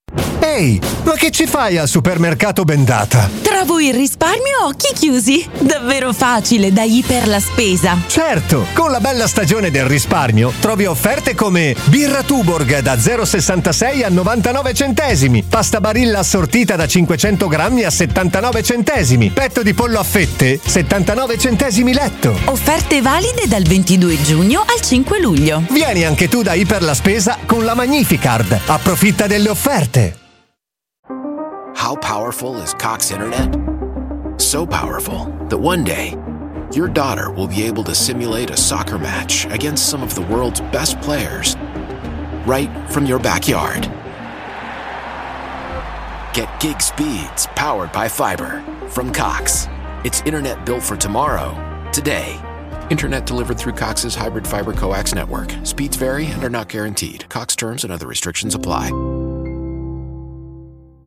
It's one of those days where your to dos are all over the place. On today's list, a teeth cleaning at 6 a.m., returning the not so fake cowhide rug at 9, scooping up a vintage stereo from Marketplace in Bethesda, at first to show up with cash PM, and picking up cousin Rick at Reagan at 3 a.m. Zip if odd errands at odd hours. With Zipcar, you can book cars near you in DC anytime you want, with gas included, which makes days like this, well, just another day. Join and drive in minutes at zipcar.com. Devo arredare la mia casa nuova, ho bisogno di tutto l'arredamento di qualità e il prima possibile. Vai da Arte, sono in promozione su tutto l'arredamento con sconti fino al 50% e ti lo consegnano entro 10 giorni. Io ho comprato la mia nuova camera da letto a 96 euro in 24 mesi, anche con trasporto e montaggio inclusi. Arte.it, con l'H davanti. Arreda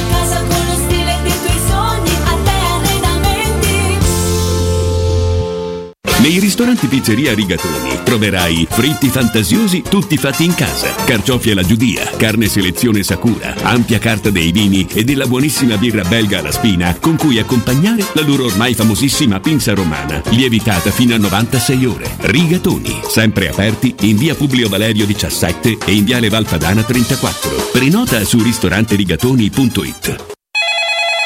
UM24, buongiorno, come possiamo aiutarla? Cercavo proprio voi. Devo vendere casa. È vero che voi acquistate direttamente? Vorrei evitare perdite di tempo, proposte vincolate un mutuo. Ha chiamato le persone giuste. La UM24 non è una semplice agenzia, può comprare direttamente. Fissiamo subito l'appuntamento. Allora, mi dica quando è libero. È disponibile Devi vendere casa bene o in fretta? UM24 e trovi subito l'acquirente per il tuo immobile. Per info um24.it e 06 87 18 12 12. Teleradio Stereo 927 da Osram di fronte alla stazione. Giornali, cartoline le insegne, le reclame la fila di tassi la calca sopra i tram. Annodi il tuo foulard le otto e dieci Lampada Osram è il primo appuntamento e tu ci tieni tanto, sei certa che verrà una valigia torna e un'altra se ne va. Fa buio sono già le otto e un quarto. Ciao, come stai? Mi dirai quando verrà. Per l'emozione arrossirai. Chissà che pantaloni avrai.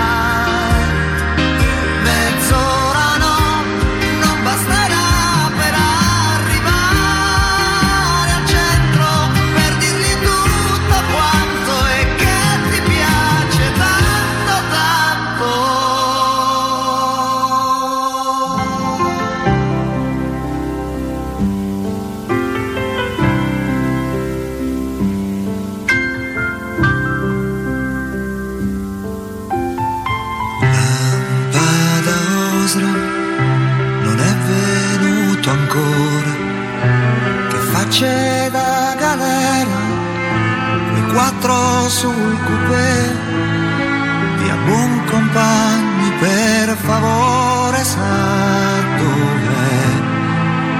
Profumo di lilla le otto e venti. Bravo che sei mi dirai quando verrà e un po' di muso metterai chissà che scuse inventerai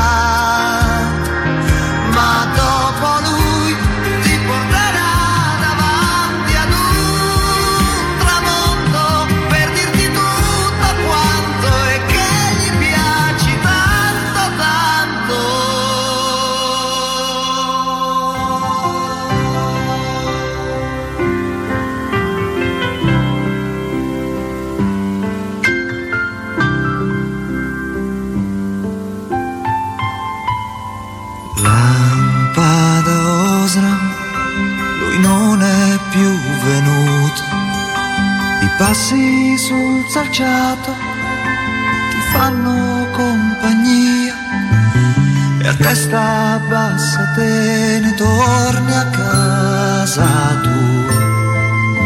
Biglietto signori, le otto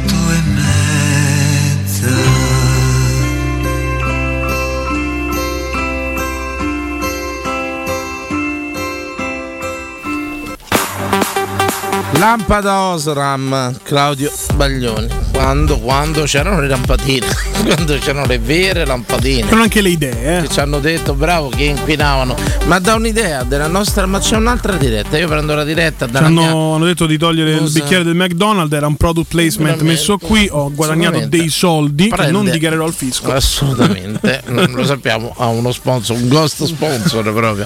Pronto?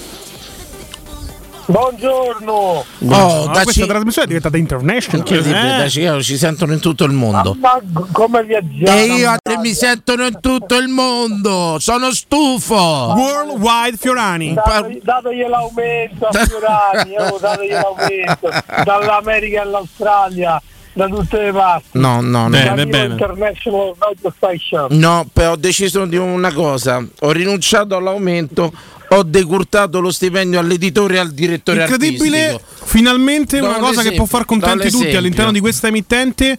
Una frequenza solo internazionale dove trasmetti da te da solo, ma non fai più il palinsesto nazionale. Eccezionale. Solo per gli ascoltatori all'estero, Fiorani H24, ben Notizie pagato, ma non parlerai chiaramente mai di Roma. Giustamente, mi sta bene. Chiarissimo Domenico, ciao.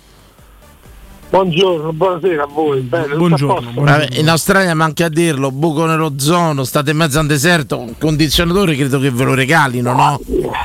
Mamma, ti tirano appresso proprio. Eh, credo che sia pane quotidiano No, là. No. Eh, sì, dipende dalle zone, danni pure qua. Ecco, quella domanda Ecco, però, si potrebbe domanda- mai vivere d'estate senza Ma condizionatore io in penso anche Australia? l'inverno a sto punto. Domanda.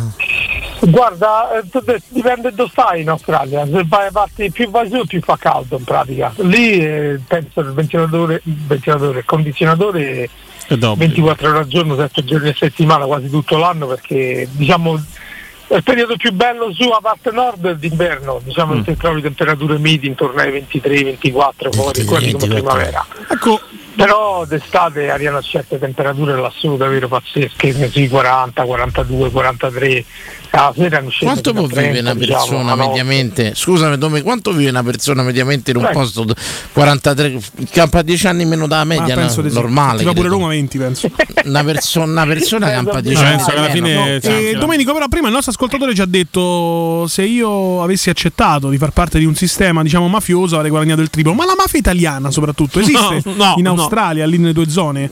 Non Cioè, rispondere. C'è, qualche persona che tu dici, almeno, quantomeno il dubbio ti viene. Meglio, chi so i più impicciaroli No, tra i no. vari popoli presenti, le etnie? Esatto, potrebbero vi essere gli irlandesi, troppo, potrebbero eh. essere gli italiani, potrebbero essere Non i rispondere. locali, Cinesi, Io- thailandesi. i cinesi. Io mi dissocio a prescindere Bravo. da quello che sto per dire, mi dissocio da me stesso. No, Di, no. di, di, di.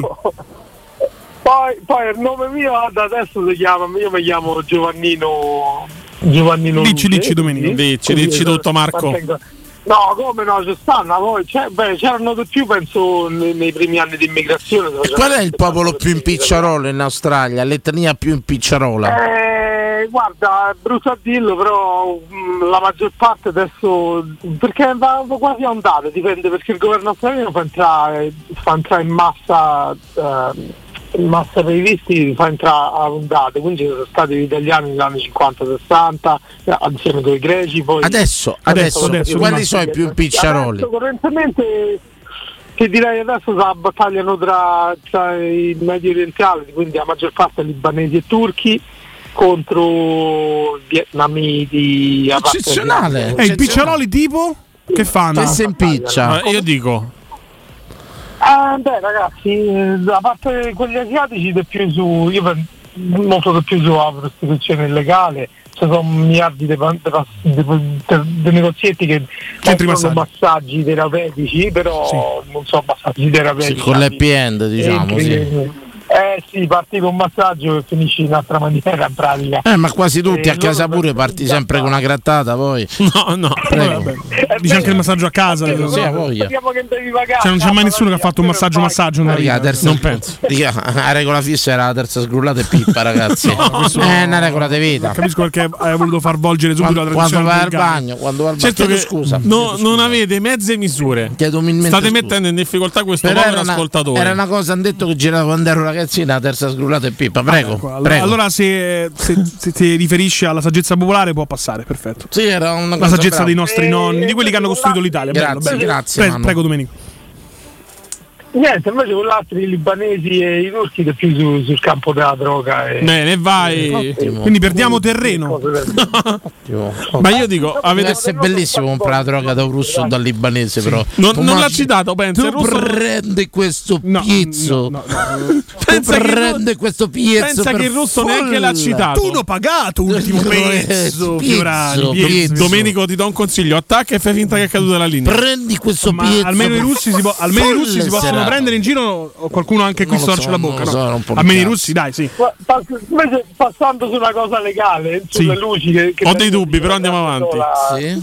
la grande, la grande sola delle luci LED. Il grande bluff, Eh, no, l'eco bluff, ricordate? Lo Stato- Eco bluff. Sì, lo Stato di Vittoria veramente off- offre, ha offerto ancora lo fa, gratuitamente vengono a casa e te le cambiano loro, tutte le lampadine che c'hai. E le LED. Eccezionale, la grande Gra- cielo gratuitamente. Mentre la vera ecologia è te- tenere una lampadina 30 anni come quelle che stavano nell'androne del portone, non cambiate per 30 anni, quella è fare ecologia. No. Grazie, grazie, grazie Domenico. Domenico dall'Australia. Cantate. Oh! Lui non canta, io ho visto. Calma, calma, calma, continuano ad arrivare dirette. Io non posso lanciare il sondaggio più bello degli ultimi 15 anni. Pronto? Pronto? Pronto, chi è Danilo? Sì, sì, so io. Eh, sono Giovanni pure io dall'estero chiamo. Da dove? Da dove? Dove t'hanno portato? San Marino non vale, eh? Dal, dal quadraro. Dal quadrato, dal quadrato. Ciao Giovanni. C'è chi chiama dal Pentagono e lui chiama dal quadraro. C'è. Giovanni. Funari dal quadraro. Ciao Giovanni, come stai?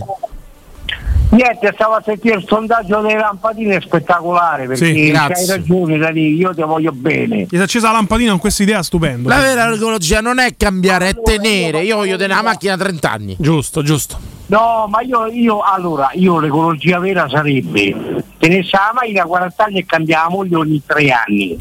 Secondo me. Dici un maxi data finale o a cambi? Ma Questa è perché- un'idea che abbiamo già avuto, eh, la Ma stiamo perché brevettando. Le mogli inquinano.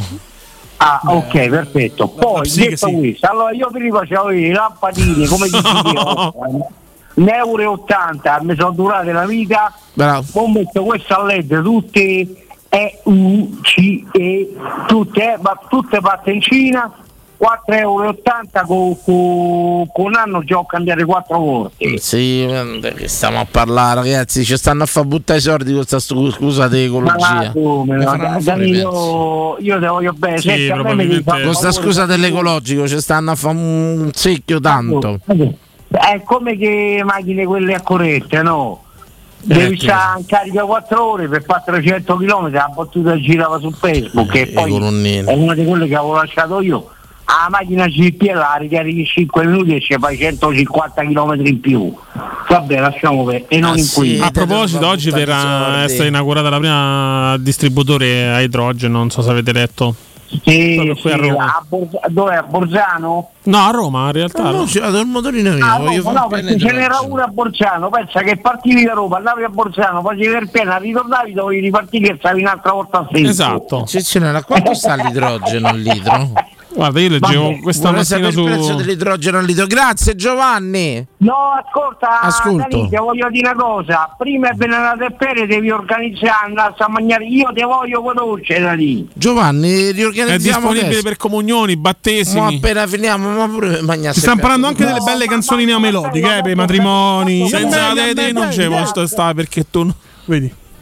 Pronto? Tanto ho capito che tu bazzi che è la zona nostra, eh, Sì, che ma- io ne esco da là.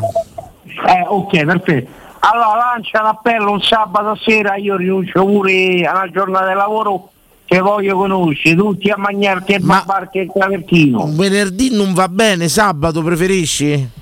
Parlo Ma serio. pare, io te voglio conoscere. Mo ci organizziamo Giovanni, ci organizziamo. Venerdì pure, lancia l'appello perché io non è che te posso sentire tutti. Mo facciamo il fine trasmissione, adesso a metà luglio facciamo una bella Ok, convention. facciamo un mega evento. Assolutamente che si chiamerà Inquino stasera. Dopo il Comic Con ci sarà il Fioranicon. No, Inquinicon. No, però è bello, in qui no e mandi la E posizione. poi lì faremo, eh, eh, faremo il sondaggio, è meglio col pelo o senza pelo? Quello ne parleremo. Il kebab, il kebab. Grazie, lo segniamo. Eh. Però Grazie. ne parleremo a quattro occhi là, ok? Grazie, grazie, per lo spunto, Giovanni, grazie per lo spunto. grazie. Ok, Buona serata, Ciao, un abbraccio, ciao, ciao, un abbraccio. Con- Quanto sta l'idrogeno al litro? Non lo Non l'hai so, controllato? Allora, leggevo la notizia di questa mattina. Rifornimento di idrogeno, ecco la prima stazione a Roma. Figo. Salvini, vogliamo la sostenibilità ambientale. Ora Ma- andiamo Ma deluso un po' Salvini su questa cosa. Presentiamo presso la stazione di anche il servizio. contrario qualche anno fa. Sì, sì. Pre- ha detto present- Scusate, presentato presso la stazione di servizio in via Ardeatine il progetto del distributore, si può dire distributore? Kuwait. Kuwait eh, per la realizzazione del primo impianto a idrogeno circolare a Roma. Ma chi Ma che ci fa un idrogeno? Ecco. Eh, I me. palloncini Quali per sono, macchine, feste. sono le macchine No, quello è l'elio. Ah, l'elio? Sì, quello è l'elio, quelle che buono. Con chi famo? Che cazzo ci famo con l'idrogeno? Eh. Cioè, mo sto. Mi trovo, oh, vedi perché io voglio fare. Vorrei farmi due puntate del giorno. Perché io e chiamavo questo distributore Kuwait. Complimenti, cose a idrogeno. Ma che cazzo ci famo con questo idrogeno? Sopra- How powerful is Cox Internet? So powerful that one day, your daughter will be able to simulate a soccer match against some of the world's best players right from your backyard. Get gig speeds powered by fiber from Cox. It's internet built for tomorrow, today. Internet delivered through Cox's hybrid fiber coax network. Speeds vary and are not guaranteed. Cox terms and other restrictions apply. It's one of those days where your to dos are all over the place. On the list, a teeth cleaning at 6 a.m., returning the not so fake cowhide rug at 9, grabbing custom party hats for Jane's half birthday at lunch, scooping up a vintage stereo from Marketplace in Bethesda at first to show up with cash p.m., and picking up cousin Rick at Dulles at 3 a.m.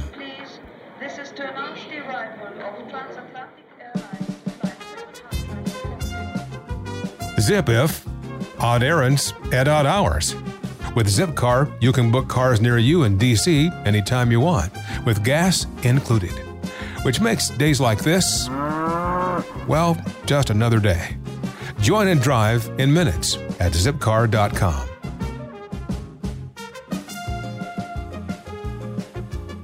Tutte le macchine a idrogeno dove sono? Continuiamo, Quello, continuiamo, non ti, ti preoccupare, che mo ti costringeranno a fare la macchina a idrogeno.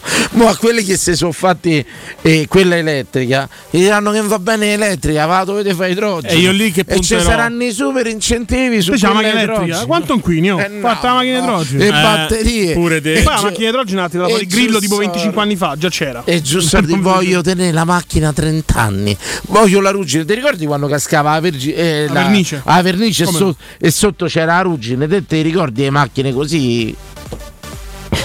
Ero distratto da- dalla capigliatura di Moscardelli. sì, comunque le macchine me le ricordo, quelle eh, di annata. Uno speaker che non ascolta la trasmissione, non partecipa e non ascolta la trasmissione. Non è vero, non è vero, queste sono tue dichiarazioni false e tendenziose. Rappresenta un unicum secondo questa cosa. Ma è, è mortificante girate e vedere uno che non te Se lui sente. preferisce i baffi di Moscardelli. Cioè, ci sono delle persone su Twitch che ci seguono, ci saranno degli ascoltatori per televisione. Chiamano da. Chicago per parlare con noi, pensa? Da Chicago, Lui qui dall'Australia. in studio con noi. dall'Australia, Esatto. tutto ci ho quanto. parlato. Gente che, che dice organizziamo per conoscere tutto, lui sta qui in studio e ti assicuro che ce ne vorrebbero stare tanti in studio qui a fa radio. Lui che fa? Vede la televisione. Ero distratto Senza dalla- audio poi. eh. Paste- dalla capigliatura di musica. Cioè, tu non segui la trasmissione, l'argomentazione. Vabbè, sono stati quei 15 secondi di distrazione. 15 secondi, assolutamente. Bene, Mi sono tenuto anche largo, insomma. Bene, benissimo. Allora ecco il super sondaggio. Vai, vai. Dalla mia musa ispiratrice Emanuele Sabatino, Musa. veramente fonte inesauribile di novità ed escalation. Arriva l'estate, periodo molto bello dell'anno, dove molto spesso ci si dedica a gite, cose varie. Come no? Oggi io vi chiedo, stasera non l'ho mai fatto in tanti anni, non ci avevo mai pensato. E ho fatto anche un piccolo elenco da una lacrima lavoro di redazione. Qual è il lago più bello del Lazio? Eccezionale. Eccezionale è un sondaggio che divide perché molta gente va al lago molto spesso per cercare di sottrarsi dalla calca del mare. Tu eh, proprio te domani andrai Domani, giorno al- di riposo in ufficio, andrò al lago. andrai al Gandolfo. lago e io vi faccio l'elenco dei laghi del Lazio. Lago di Bolsena. La- lago di Vico, Olè.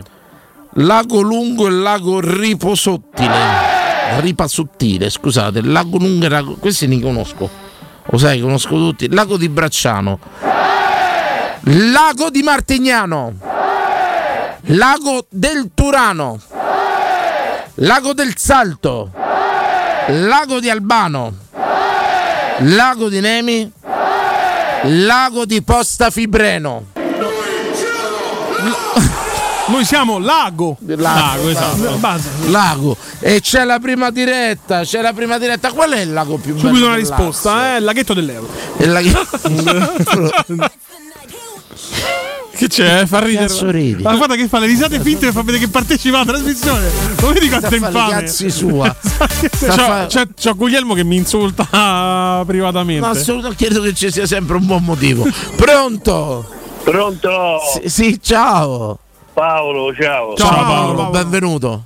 Il lago del Bracciano. La- Ah. lago, Lago del di Bracciano, attento. Però di lago questo di Bracciano eh, non proprio ad Anguillara, un po' più avanti. C'è Se- stato delle belle, una bella spiaggetta. Però ti devo fare una domanda, di questi 10 laghi, sono 10 laghi del Lazio, Eh. quali- quanti ne hai visti? Bolsena, ti faccio l'elenco. Martignano- Bolsena l'hai visto? Aspetta un attimo, fermati. Bolsena l'hai visto? Sì, sì, sì, bello. Lago di Vico l'hai visto? Sì, sì. Lago lungo, lago ripa sottile, a me questo manca, non so No, dove sia. questo mai visto. Lago di Bracciano, Sì, lago di Martignano, sì, lago del Turano, sì, bellissimo. bellissimo, lago del Salto, Eh, sì. lago di Albano, boh, È Castel Gandolfo, eh, Albano. sì, no, però Albano. no, è Castel Gandolfo Albano, eh. Eh, eh, sì, allora sì. Sì. sì, Albano. Bene, lago di Nemi, L'hai visto? Nemi, Lago molto- Nemi? Sì. Molto. Eh, Il lago di Posta Fibreno? No. No.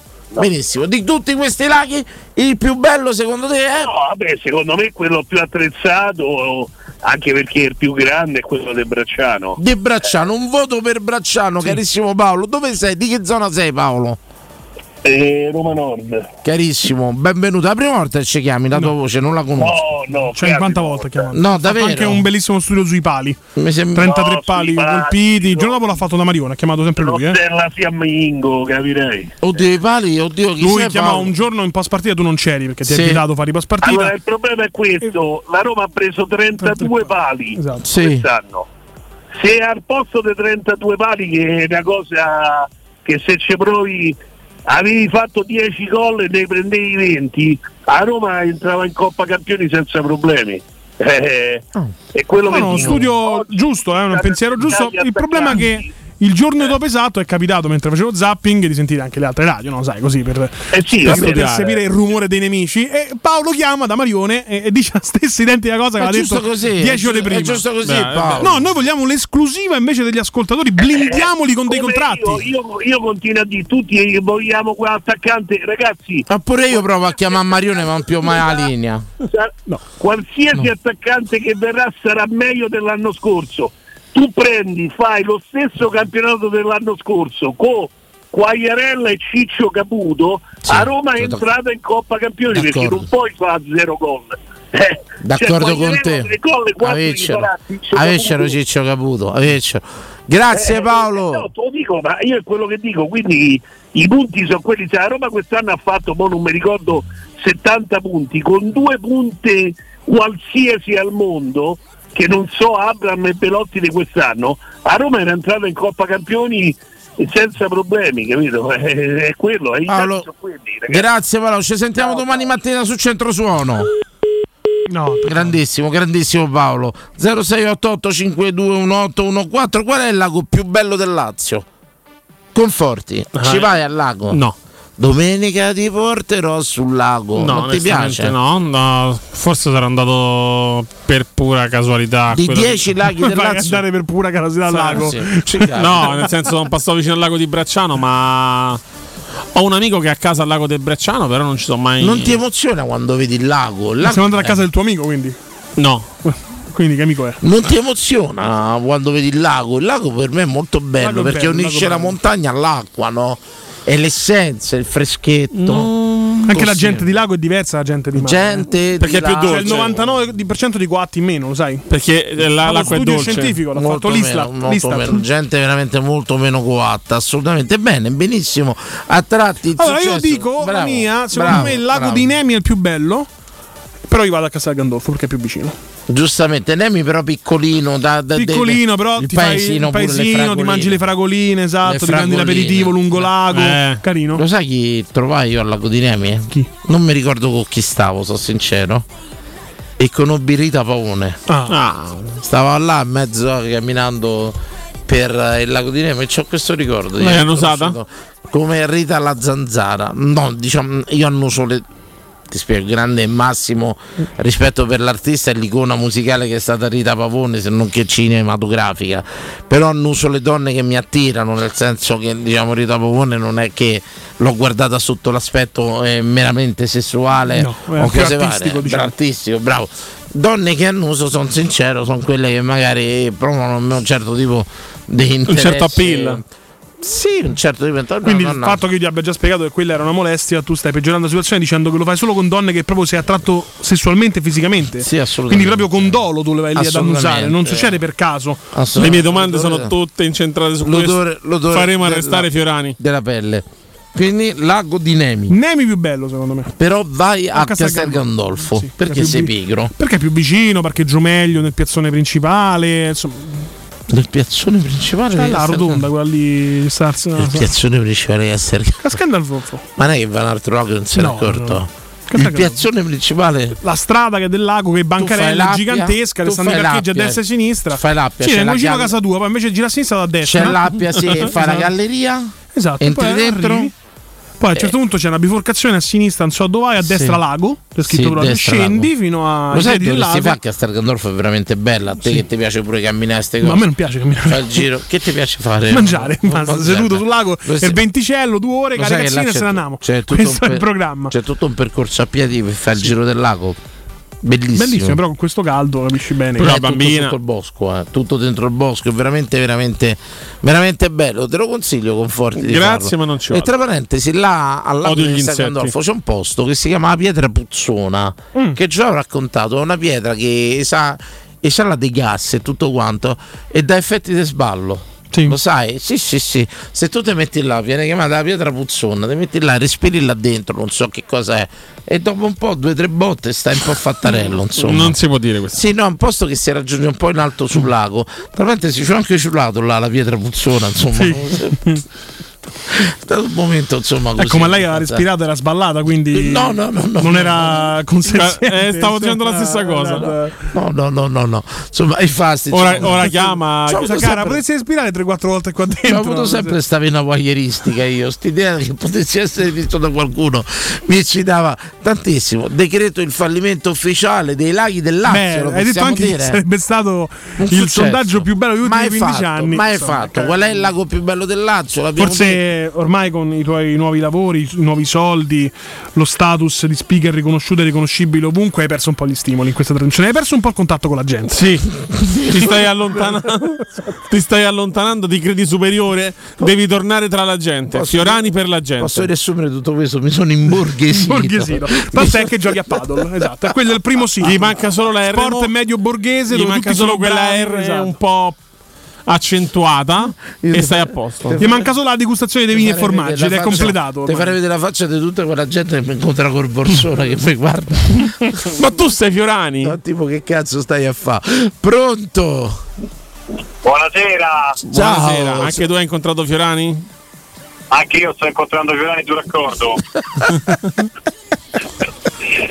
Ci manca poco. Ciao caro. Ciao, buonasera a voi ragazzi, mi fate sempre compagnia quando torno dal lavoro. E devo dire che la pietra puzzona, tanta roba, tanta roba. Oh, oh, fermate. Questa è una storia che ormai conosciamo solo noi che stiamo un po' avanti con l'anni, ma ci, Eh, andavi pure te a da, dai botte là. Ci sono- Ci sono stato pure io a dare botte. No, non che- si può dire, eh, sì. Non si No, può dire. Botte, botte, bo- e botte, nel senso, le boccate, va, E diciamo, bo- ecco, le bravo, e boccate. boccate, bravo, Ecco. quello là. Oh, ma, ma io l'hai visto poi qua a barconata, mi ci sono fatto una ciulata detta la Boldi.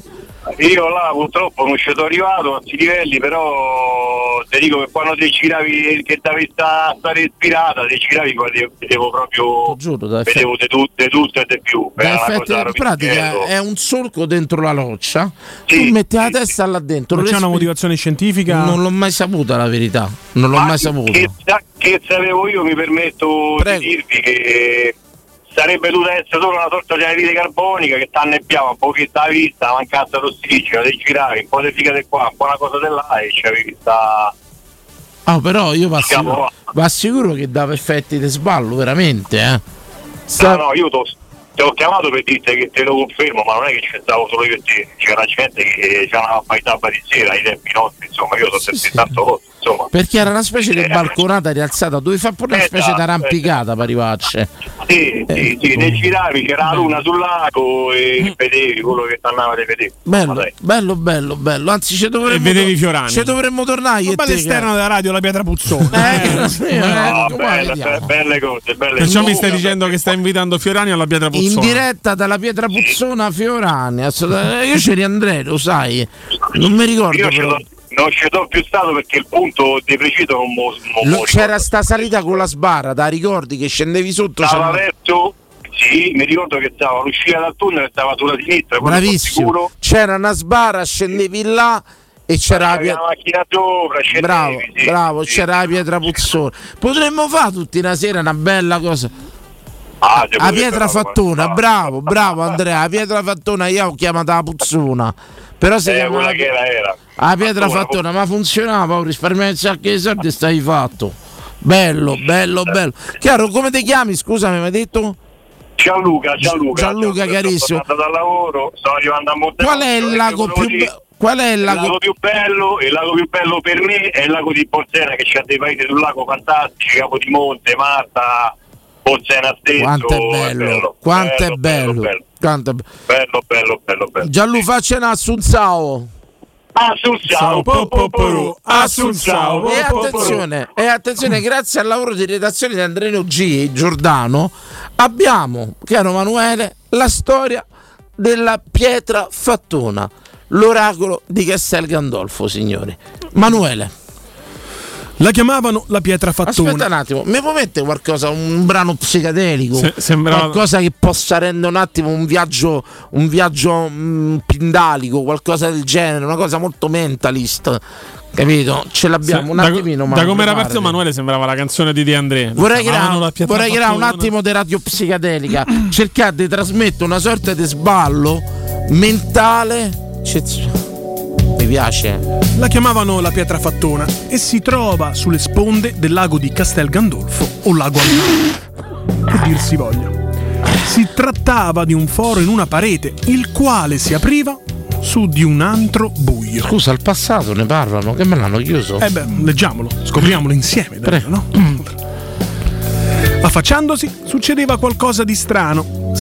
Amplify your career through training and development solutions specifically designed for federal government professionals. From courses to help you attain or retain certification, to individualized coaching services, to programs that hone your leadership skills and business acumen, Management Concepts optimizes your professional development. Online, in person, individually, or groups, it's training that's measurably better. Learn more at managementconcepts.com. That's managementconcepts.com. Si veniva invasi da un forte senso di fermentazione. Si aveva la Cioè, sensazione di ritrovarsi assediati da bollicine. Tenere gli occhi aperti era impossibile.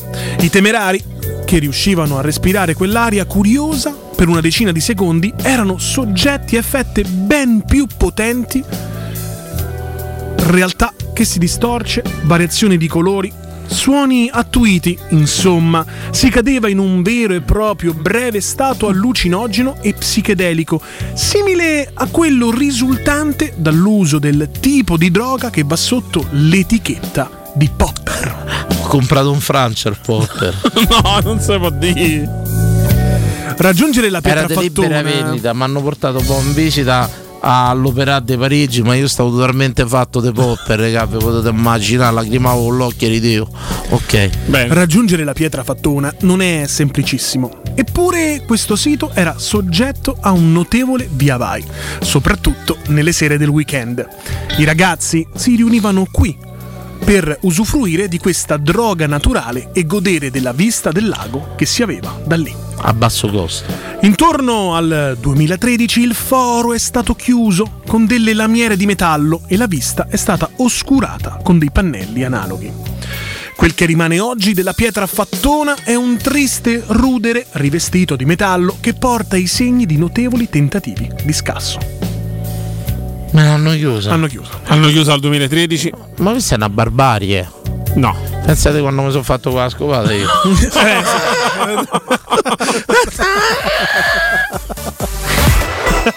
Pubblicità.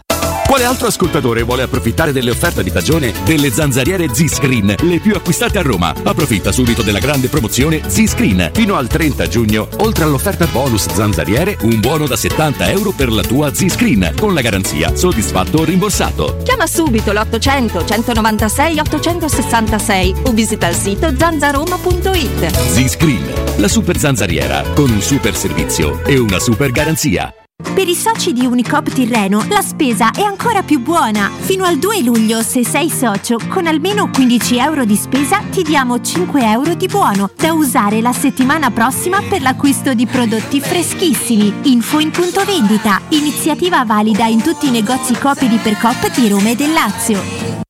Pauletti Industrie Mobili è il momento della cucina e arredo giardino. Ti aspettano tantissime promozioni su cucine di qualità a partire da 3.990 euro e grandi offerte anche per il tuo giardino o terrazzo con la nuova collezione Arredo Garden. E in più un esclusivo smart box per due persone o anche per tutta la famiglia per veri e propri momenti di piacere tra vacanze, benessere o attività di svago. Visita i nostri due punti vendita in via Piavetorina 80, uscita 13 del Gra Tiburtina verso Roma e via Tiburtina 606 e scopri le offerte su paulettimobili.it.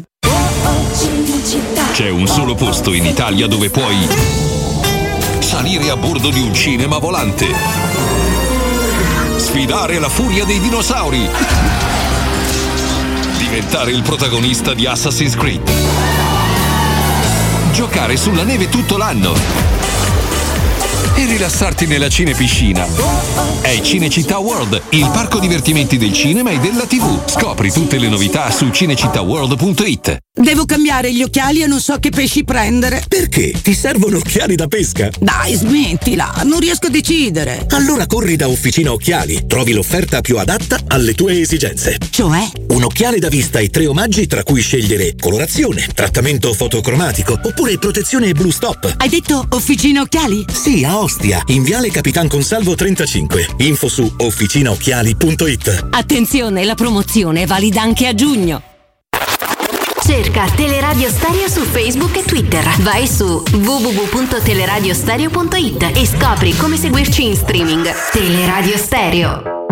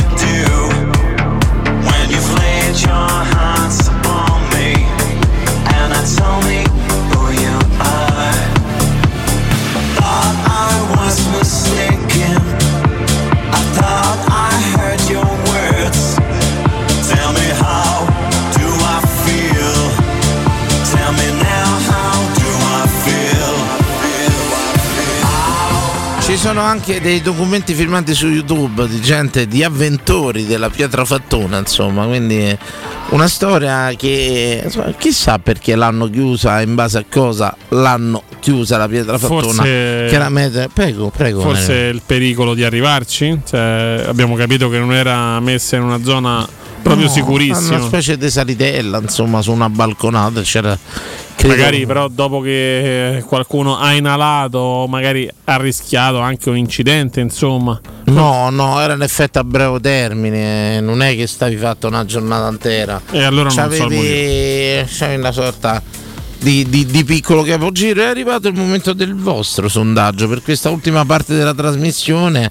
Non c'è il mercato? Chi dei due?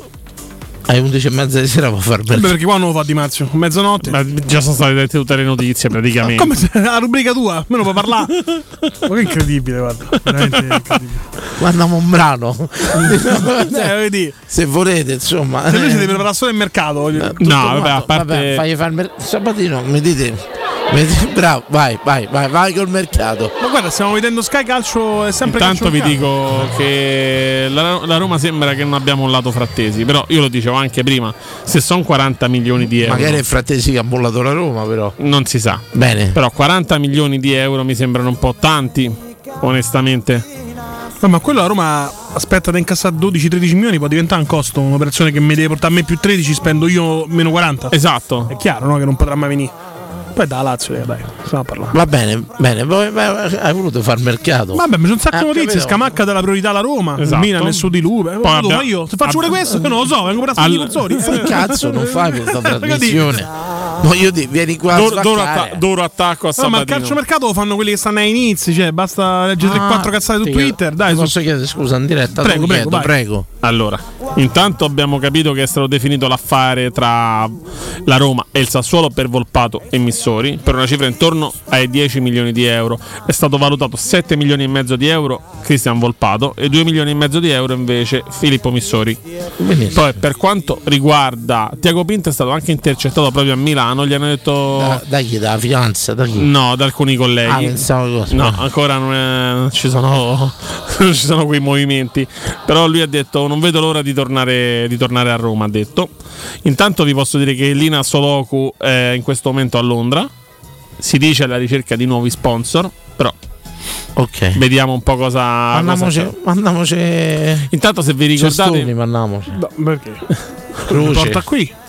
No. Che ti trovi sponsor da Roma? Ti trovano per la radio? Non ho capito. Ho capito, fanno bene prego, perché prego. che dire. Intanto, se vi ricordate, quando ne parlavamo proprio ieri anche di, di Verratti, oggi sono stati avviati veri e propri contatti con l'entourage.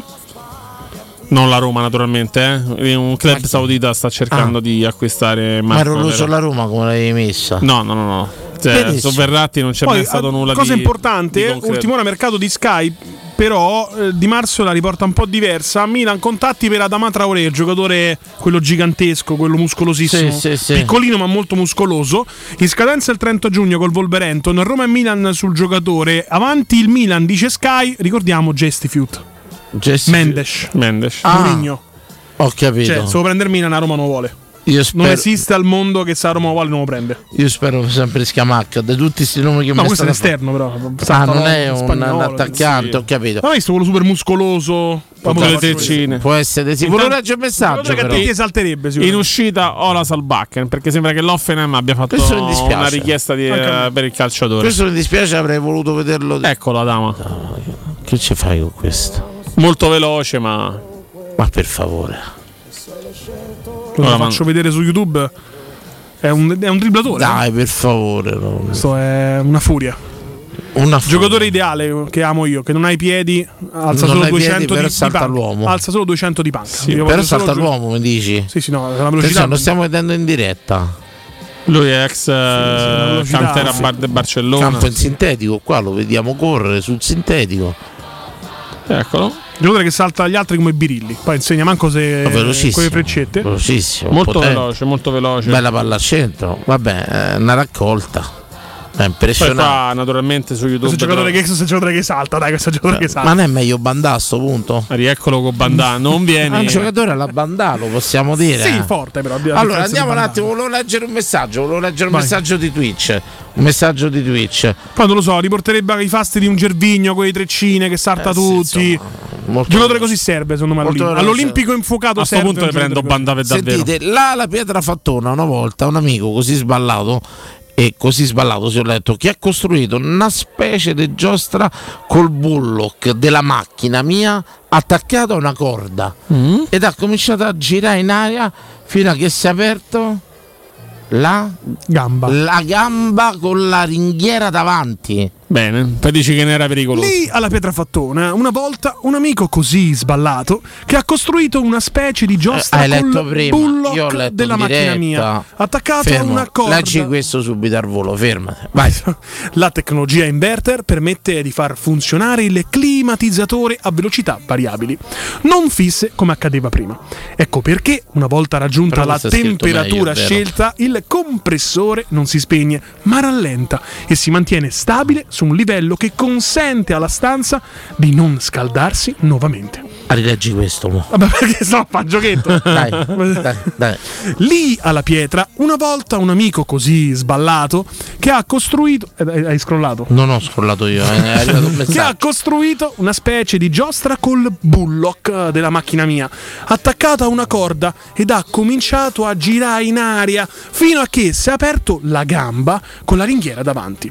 Finimmo all'ospedale ridendo col dottore che lo trattava da fattore. Chissà perché. Poi dici perché l'hanno chiuso. Tutto là, Conforti è pronto per il tempo. La gazzetta dello sport. vabbè, però no. No, eh, Traoré è un messaggi. barusso che ce l'ha fatta. Certo, se anche Conforti scrivesse al tempo, veramente sarei l'unico a non Perché scrivere al era pieno tempo. di eh, la sarebbe veramente una cosa. A un certo Ci punto a preoccuparmi. E voi vi ricordate pure quando Michele Plastino mandava i trupp all'H a Gandolfo e facevano i sedute spiritiche. Ma che è sta roba? no? Sì, Come sì, no? sì, Talk nella notte? mandava a Castel. Gandolfo e andando a cercare. Sì, Mandava sì, Nino, sì, Nino sì, era uno degli, invi- sì, degli sì, inviati, sì, Piccari, Nino. dicendo che poi non si è saputo più niente di queste sedute a un certo punto che internet è sparito tutto è finito tutto Anche no? con le telecamere. una volta sì pure che le telecamere nel senso che eh, è finito tutto 0688521814 carissimo Conforti il tuo sondaggio serale Il mio sondaggio serale era il mercato. Raga, io vi chiedo un Vabbè, lo argomento vado, lo a dico l'argomento, dai. No, Però non lo volevo, cerchiamo. non lo volevo bruciare. conto, Non lo volevo bruciare perché domani ci potevamo fare una bella puntata, una trasmissione intera. Invece tu lo vuoi bruciare. sera, ieri. Ma Però, posso rispondere a domande di mercato se volete. Non ci interessa. Benissimo, Vabbè. benissimo. Congedi, corsi e 67 certificati medici. Ecco come ha fatto a vivere 20 anni da prof fantasma. Sapete quella prof che Sì. ha lavorato pochissimi mesi negli ultimi 20 anni, dava solo 9 e 10, non si presentava neanche con i libri di testo. Quattro anni solo a Ha lavorare. lavorato 4 anni negli ultimi 24. Ecco, il sondaggio è il vostro collega assenteista, quello che se la inventa di tutti i colori per non venire a lavorare, quello che ormai è sgamato ma comunque non possono mandare via perché magari... ma ha qui un- radio? No, Ah, no, no. Ma non è un, non è un sondaggio rivolto a te, è un sondaggio rivolto agli ascoltatori. pensavo dovevo dirlo in radio No. scusa perché- Non puoi parlare di te stesso. risposta Però questo è un comunque super sondaggione, capito? sia. Eh, Questo da- meritava un'intera puntata. Se Conforti sente- avesse Però- fatto però- l'unica cosa che gli viene chiesto, Però portare un argomento. Però, però, scusami, adesso la domanda c'è.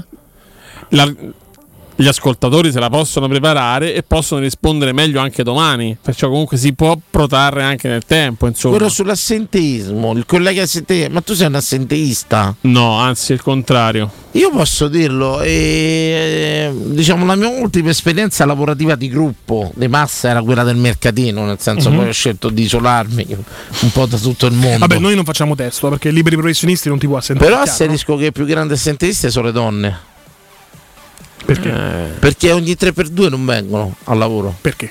E, i figli e si sentono male Mm, e È quello. partito con l'allert sessismo in arrivo. Eh? sessista? Sì, beh. Di che le donne sono più assentiste Vabbè, sta cosa che dici che siccome hanno il ciclo, hanno qualche dolore Però non in più. detto, Non l'ha detto? No. Cioè, Ah, se non l'ha sì- detto? non l'ho detto, non l'ho detto, però Ah, me l'ero allora- scordato sicuramente. No, allora, vabbè, Eh, insomma. Però ragazzi, è sessista dire che le donne sono più assentiste degli uomini. Però dovremmo avere dei dati a supporto. Eh. Non so se esistono dei dati di E sicuramente non è loro che non vogliono venire, ma è il datore di lavoro maschilista la che non le fa venire. Esatto. Però Fio- dico- Fiorani non le farebbe andare al ultima lavoro. esperienza lavorativa di gruppo di massa ti assicuro che i più grossi assenteiste erano le donne. Ogni 3x2 c'era un cazzo che non venivano e se ritrovavamo là sgobbando. Non si può dire. Non posso avere esperienza mia. Eh, no, è, il- è il termine fallo che, che non va bene. che mm, porelle in veniva. Devi anche modificare dei ricordi per eh, aggiornarti alle metodologie moderne. Devi, Devo rivisitare. Eh, certo, rivisitare il tuo ricordo. Come si Abbiamo- chiama? Revisionia- Sì, sì, revisionismo. una- Eh, pronto, pronto. Eccomi. Sì, oh, Ecco, salve. Amici miei, buonasera. No, Qui ci abbiamo un imprenditore. Sì. Un uomo che dà da lavorare. Con vero? diverse aziende. Lei quanti dipendenti ha? Quattro. Quattro dipendenti. Quanti hanno il contratto? Togliamoci subito No, il dente, ah, Francesco. non era dai. questo, no, no, me lo inibisci. Quattro, eh, Me quattro, la moglie No, e due voglio figli. sapere per quale motivo tu hai voluto fermare questa No. domanda quando Francesco è in Perché regola tu- con i pagamenti tu mi- e i versamenti dei tu mi contributi. tu, sondaggio, tu mi no, io ti conosco a te perché tu hai pensato Francesco è calabrese e non paga i dipendenti, li paga il nero. Eh? Eh, vergogna, vergogna. Io lo sapevo che lui dà regolare contratto. Tu Per una domanda del genere c'è gente che le posa. Eh. Però nella tua esperienza Mi ha appena- appena minacciato. Quanti anni, so, quanti anni so che tu fai l'imprenditore che c'hai, diciamo. Domani, eh, domani, no, tra un anno sono vent'anni. 20 anni, in 20 anni nella tua media, se potessi fare, chi è più assentista, gli uomini o le donne al lavoro? Io la mia percentuale, io ho avuto molte più donne al lavoro, quindi direi le donne, ma anche gli uomini non scherzano. Anche gli uomini non Anche gli uomini- Beh, beh, bella sta cosa. eh. Il problema non è un problema Sentiamo una donna sotto che si lamenta. È il problema che sì, stavo uscendo a portare la roba fuori. Il problema è che c'è troppo benessere. Quindi quando c'è troppo benessere la gente c'ha sempre meno voglia di lavorare, ormai sono diventati tutti youtuber, tutti vogliono lavorare tutti da casa col computer, vogliono avere il sabato libero, la domenica libera. E il lavoro mio è un lavoro di sacrificio, quindi la gente è sempre meno propensa al sacrificio purtroppo. Però in una media dice le donne, eh, ma anche gli uomini non scherzano. Interessante. Mamma mia. Interessante. Sì, sì, assolutamente. Qual è stato il record d'assenteismo nella tua azienda? Stasera dovevamo essere in sette, siamo in quattro. Tre sei soldati? Ti rendi conto? Ma di martedì poi? Cioè, un giorno- se non lavori il martedì non lavori più. Quando vuoi lavorare se lavori il martedì? Ma quali sono state le motivazioni dei tre assenti? Domanda. Non, non lo so, non lo voglio sapere, domani quando arrivano ci parla a quattro occhi. Bravo. Qualcosa mi dice che diventerà Quella, di- quella piccola differenza tra il capo e il leader. Il leader ti viene a prendere a casa, ti Eh, tira giù. Elogia in pubblico, punisci in privato. Bravissimo, Eh, insomma, bellissimo, bravissimo. bellissimo l'applicazione della leadership di A Francesco. distanza è troppo facile. Giust- giustamente. Parlarne, parlarne da vicino. Ma poi quando è- qual è il sondaggio? Parliamo di cose Chi sono più assenteisti, gli uomini o le donne? Era questo il sondaggio. Era proprio questo. Per la vostra esperienza. E Gli uomini. Secondo me gli uomini sono molto più assenteisti perché eh, sono l'uomo, cioè non c'è più l'uomo, ormai non esiste più l'uomo, ormai parliamo di gente depilata, quando arrivi a parlare di gente depilata l'uomo si E sì, io a questo punto però eh, mi devo dissociare. E magari non vanno al lavoro per depilarsi. Sì, perché hanno l'appuntamento Dall'estetista. c'hanno dall'estetista. Francesco, sì. Ah, suo uno delle due massime, Francesco, ricordiamo, l'uomo ha da puzzare, la donna ha da puzzare e l'uomo su. insomma. No, cioè l'uomo non, non, non- cioè, non è che È un pensiero suo, va rispettato. Va No, rispettato, va Dio, rispettato. c'è la democrazia.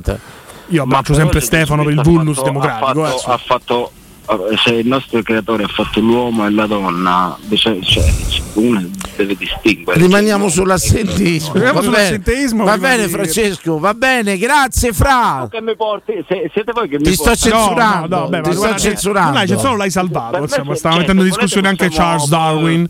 Eh, si può aprire una rubrica su questo. Lo faremo in podcast. Lo, fare- lo faremo, lo faremo. Grazie Francesco. No, problemi. Ragazzi, un abbraccio. Buonanotte. Un abbraccio, Fra. Ciao, Fra. C'è un messaggio di stai bene così Stai bene così. Io Che dice? sono responsabile di una struttura. Una mia collega, l'anno scorso, a settembre, dopo le ferie, doveva rientrare al lavoro.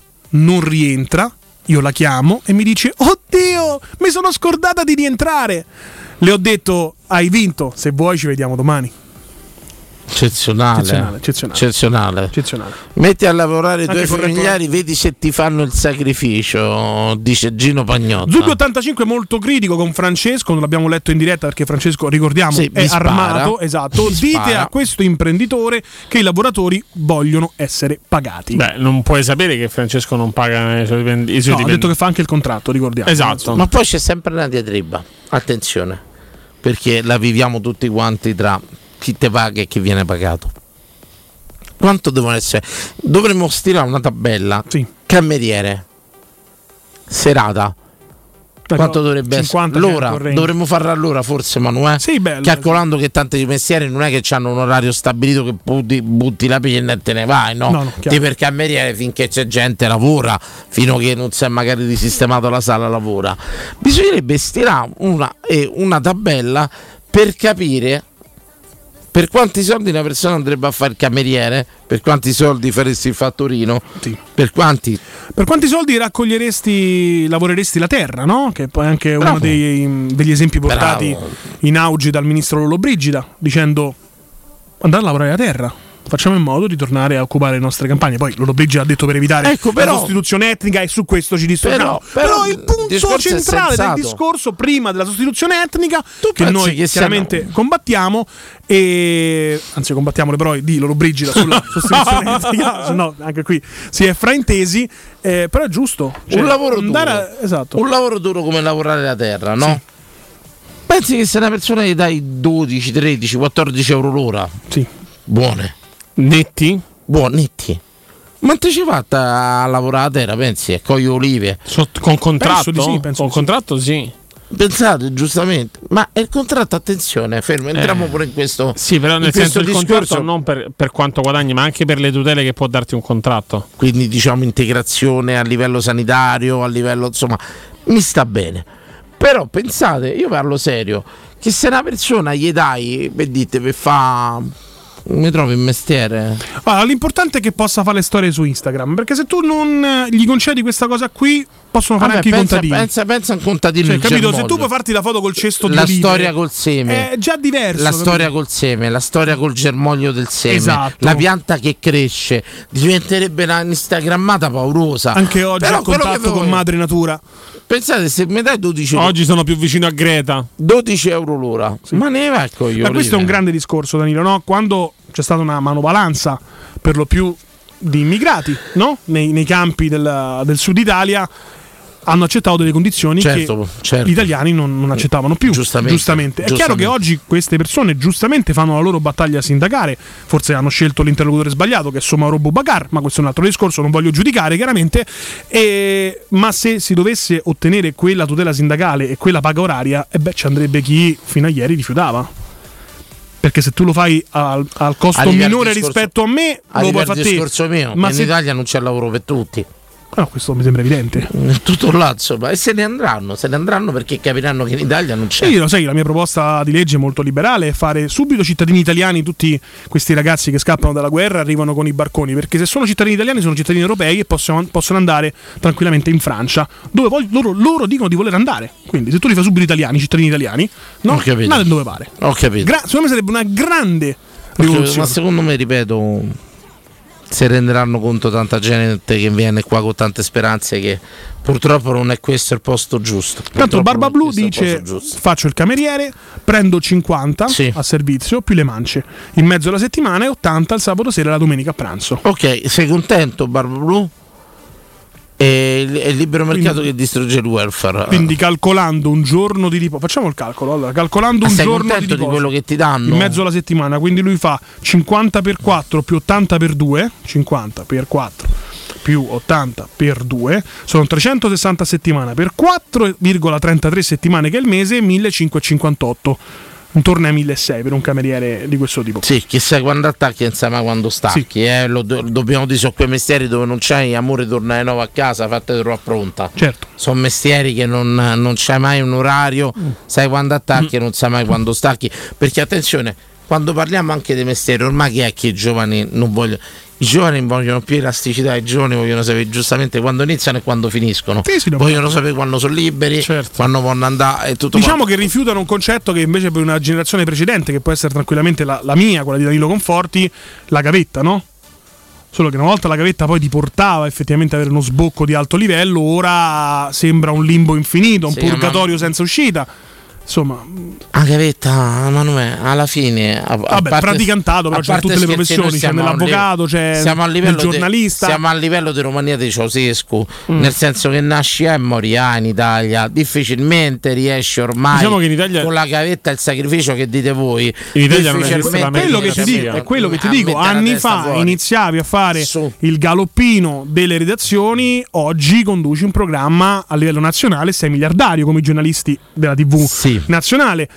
Eh, questo ieri. Oggi fai anche 10 ore di redazione e tutto quanto, e rimani, rimani, a fare redazione e, rima- vita, esatto. e rimani in redazione. Perciò il discorso è che la gente adesso. Quindi è un limbo infinito. La, gente... mira più a vivere. Sì. Tanto sa che Non non, la cambierà, non cambierà il livello di vita suo.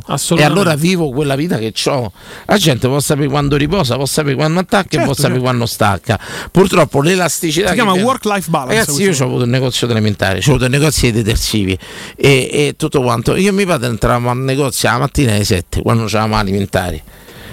Se ne andavamo ai due, ma mio padre fino a che entrava gente, entrava, capite? A sera tante volte alle 9, 9 e un quarto. Stava a casa, la gente entrava, io non sapevo mai quando andava. Cioè, io ho vissuto, adesso se ci penso, divento matto. Cioè, io non sapevo mai quando finivo, quando è. E se me ne andavo prima perché c'aveva la cena comprando, dovevo litigare con mio padre. La famosa ditta Berardi. Perché sembrava il tradimento. eh, tu ci scherzi, ma io. No, no, no, no, sono d'accordo. Guarda, io, io ti faccio, io, io guarda, io ho fatto 18 anni, mi sono messo dentro al negozio, stavo No, no, 12 io so che significa, nel senso- Io Ah, prima di lavorare nell'azienda dove lavoro adesso la mattina eh, lavoravo per un bookmaker, avevo una consulenza per un bookmaker, avevo la reperibilità per alcune cose che potevano Certo, succedere. certo. Ragazzi, io ero arrivato, a parte che uscivo e avevo il pensiero, alcune partite, flussi, eccetera, eccetera, ma avevo una suoneria particolare per le cose urgenti. Ragazzi, io se ancora oggi che è passato un anno sento suoneria mi vengono i brividi. Mi viene il senso di vomito. Sì, Perché ti entra nel cervello. Nel senso c'è dentro pure i ragazzi si sono convinti ormai tranne botte di culo pazzesche che nascono a e moriranno a. Faranno il loro percorso. Ed è per questo che nasce la fo- trap, La no? fortuna di avere magari una buona famiglia, nasci a Roma, sei fortunato. Quindi che, che badano, badano a vivere. Cioè, Eh, lo loro dicono: attenzione, c'è da ragionare, otto ore dentro il negozio, un'ora per arrivare, parlo di Roma, un'ora per tornare. E tendenzialmente un'ora di pausa, tu gli hai dato 12 ore della vita tua. Che prezzo Sei, gli devi sei dormi, quante ne vivi? 4-5 che giorni? prezzo gli devi dare sta vita che Distribuite te, come? che No, te sta da ragazzo dei 20 anni consapevole che se ne sta mandando a casa No, buonanotte a tutti cosa arrivederci basta Ciao, ciao. ciao.